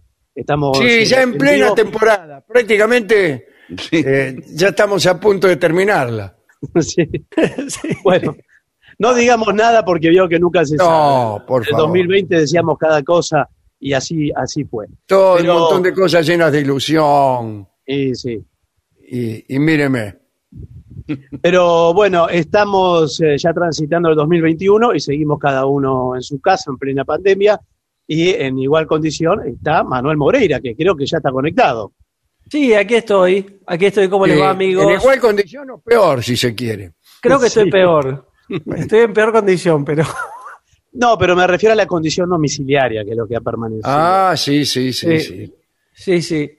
Prácticamente no, no salimos. Estamos muy impresionados con la noticia de que se vienen las series, Se Sí. vienen, sí, las, las canciones de música las series. de series. Sí. Pueden ser series internacionales o nacionales también. Claro, también de series nacionales de la televisión o de plataforma. Sí. Bien. Eh, radioteatro, eh, teleteatro vale no. No. Para mí no. No, no, para mí Para tampoco. mí no, señor. Sí, me parece que no. No.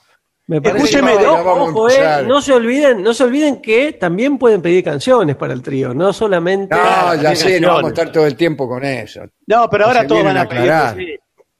Ahora usted dijo de series nacionales. eh, no hay. eh, En este momento no, pero hubo. La del, so- Claro, la como- del- El sodero de mi vida, ¿se acuerda la de Palito Ortega? Sí, el sodero de mi vida. Eh, yo no me Daddy. Brieva, eh, creo que era el. Sí, señor, el sodero Sí, protagonista. no, no Pero se eso can- de nada, ¿eh? Palito Ortega, claro. Esa tiene que hacer el trío. Bueno, eh, Moreira, ¿usted tendrá quizás hoy algún dúo con el sordo Gansé? ¿Ha Sí, hablado sí, algo? Sí, sí, ahí está, ahí está Sí, el, vamos a cantar, vamos a cantar un el maestro agarrando ahí el- Sí. los discos. El maestro siempre está al lado del piano, así que lo convocamos y él viene. Bueno, vamos, vamos, maestro. Sí, y ya llega a los estudios de AM750 nuestro querido y nunca bien ponderado maestro, el sordo Arnaldo Gansé. Le acompaña esta noche nuestro querido maestro, la voz de Manuel Moreira.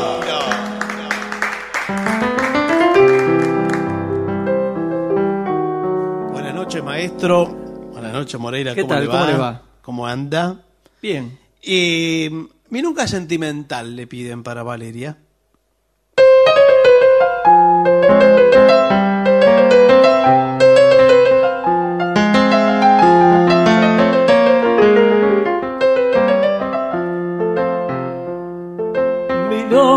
Recordarte, milonga sentimental. Uno se queja llorando, yo canto por no llorar.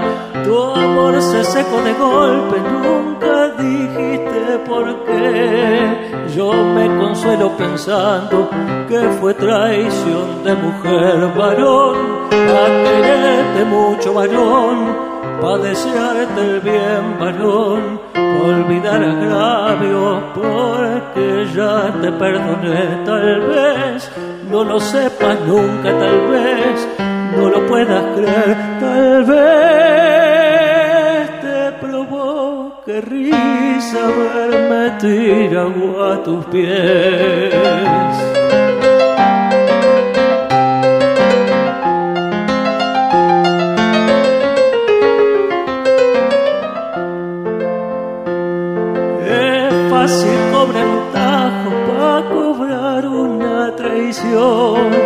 O jugar en una daga la suerte de una pasión.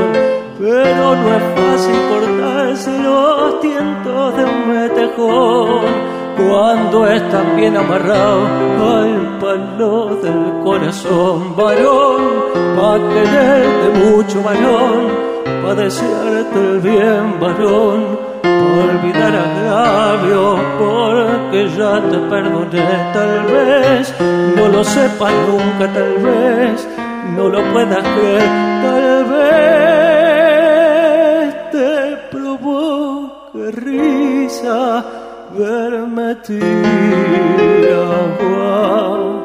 tus pies.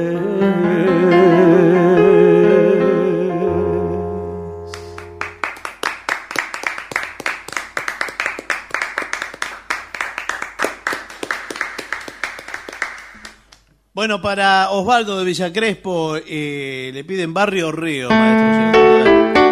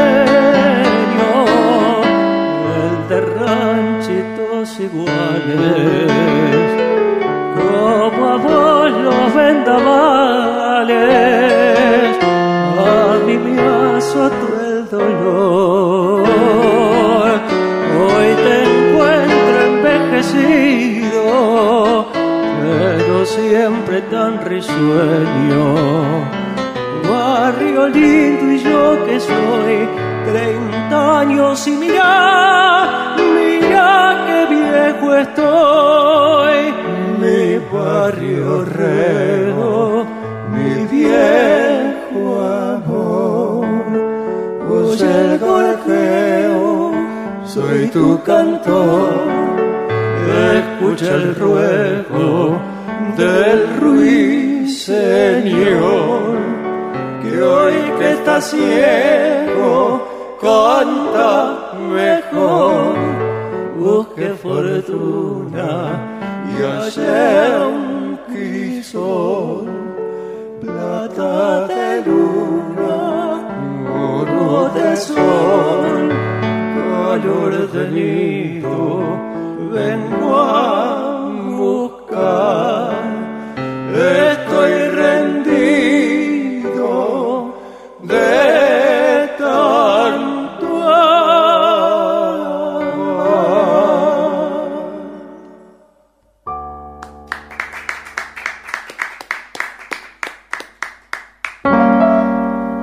sé alguna vez hizo los ejes de mi carreta o quiere hacerlo en esta oportunidad, por ejemplo.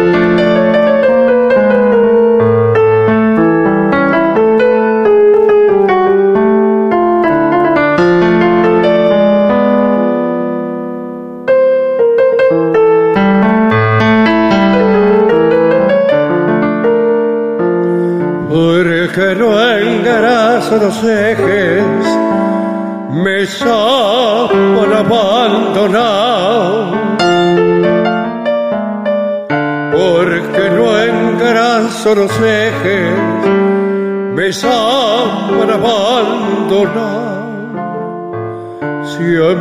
me gusta que suenen, pa' que los quiero engrasar. Si a mí me gusta que suene, a que los quiero engrasar.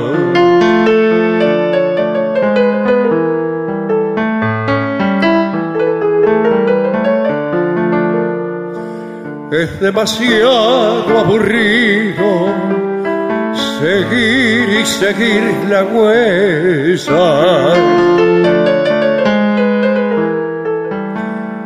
seguir y seguir la huella, andar y andar los caminos sin nada que lo entretenga.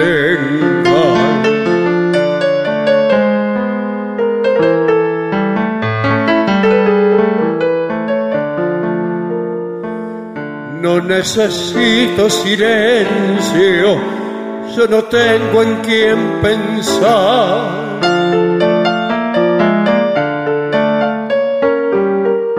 No necesito silencio, yo no tengo en quién pensar. Tenía, pero hace tiempo, ahora ya no tengo más. Lo los ejes de mi carreta nunca los voy a engrasar.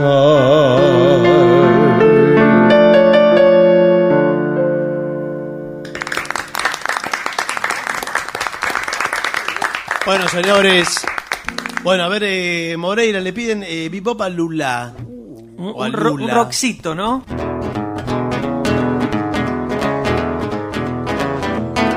Well, bebop Lula, she's my baby. Bebop Lula, don't mean maybe. Bebop Lula, she's my baby. Bebop Lula, don't mean maybe. Bebop Lula, she's my baby, doll, my baby, doll, my baby, doll. Well, she's a woman got the beat. She's the queen of all these things. She's the woman walking around the store. And she's the woman that loved me so. Oh, bebop lula, she's my baby. Bebop lula, don't me maybe. Bebop lula, she's my baby my baby my baby doll. Well, bebop she's my baby. Bebop don't maybe. Bebop she's my baby.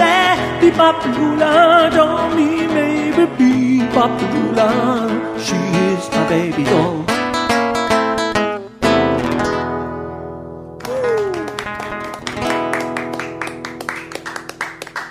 Bueno, más pedidos. Eh, ¿Usted tiene trompeta, por ejemplo? Eh, a ver si... Fíjese si está bien. Perfecto. No, mejor, ¿eh? Eh, Blue Moon le piden. Con todo gusto, ¿eh? Qué ¿Se puede hacer así sin el trío, oye? Aunque Sí, no sí. está... No está el bajo, lo hacemos En formato reducido. Por favor.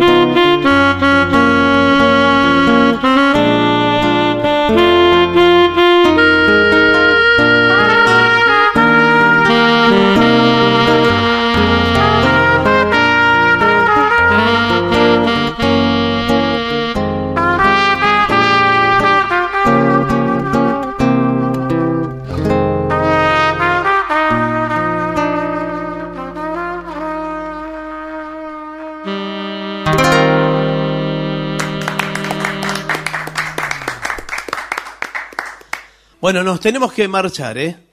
Porque acá vienen a baldear el estudio. ¿Con qué nos marchamos, maestro? Nos tenemos que ir.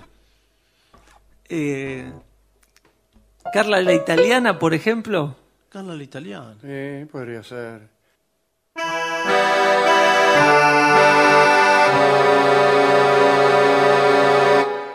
Carla, cuando llegaste a esta tierra, tus ojos tristes reflejaban la nostalgia del hogar. Entonces yo te quería como amigo.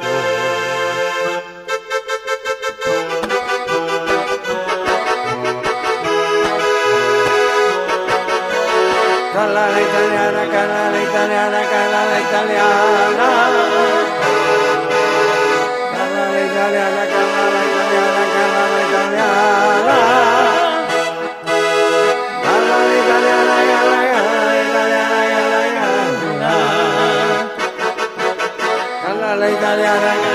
Italiana, la italiana. Carla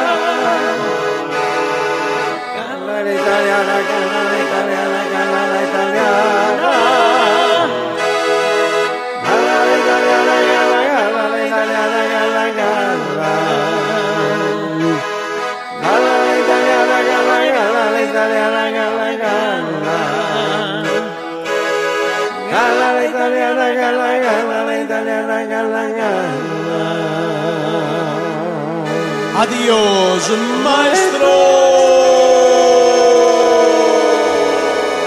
Y para terminar, una palabra que lo resume todo.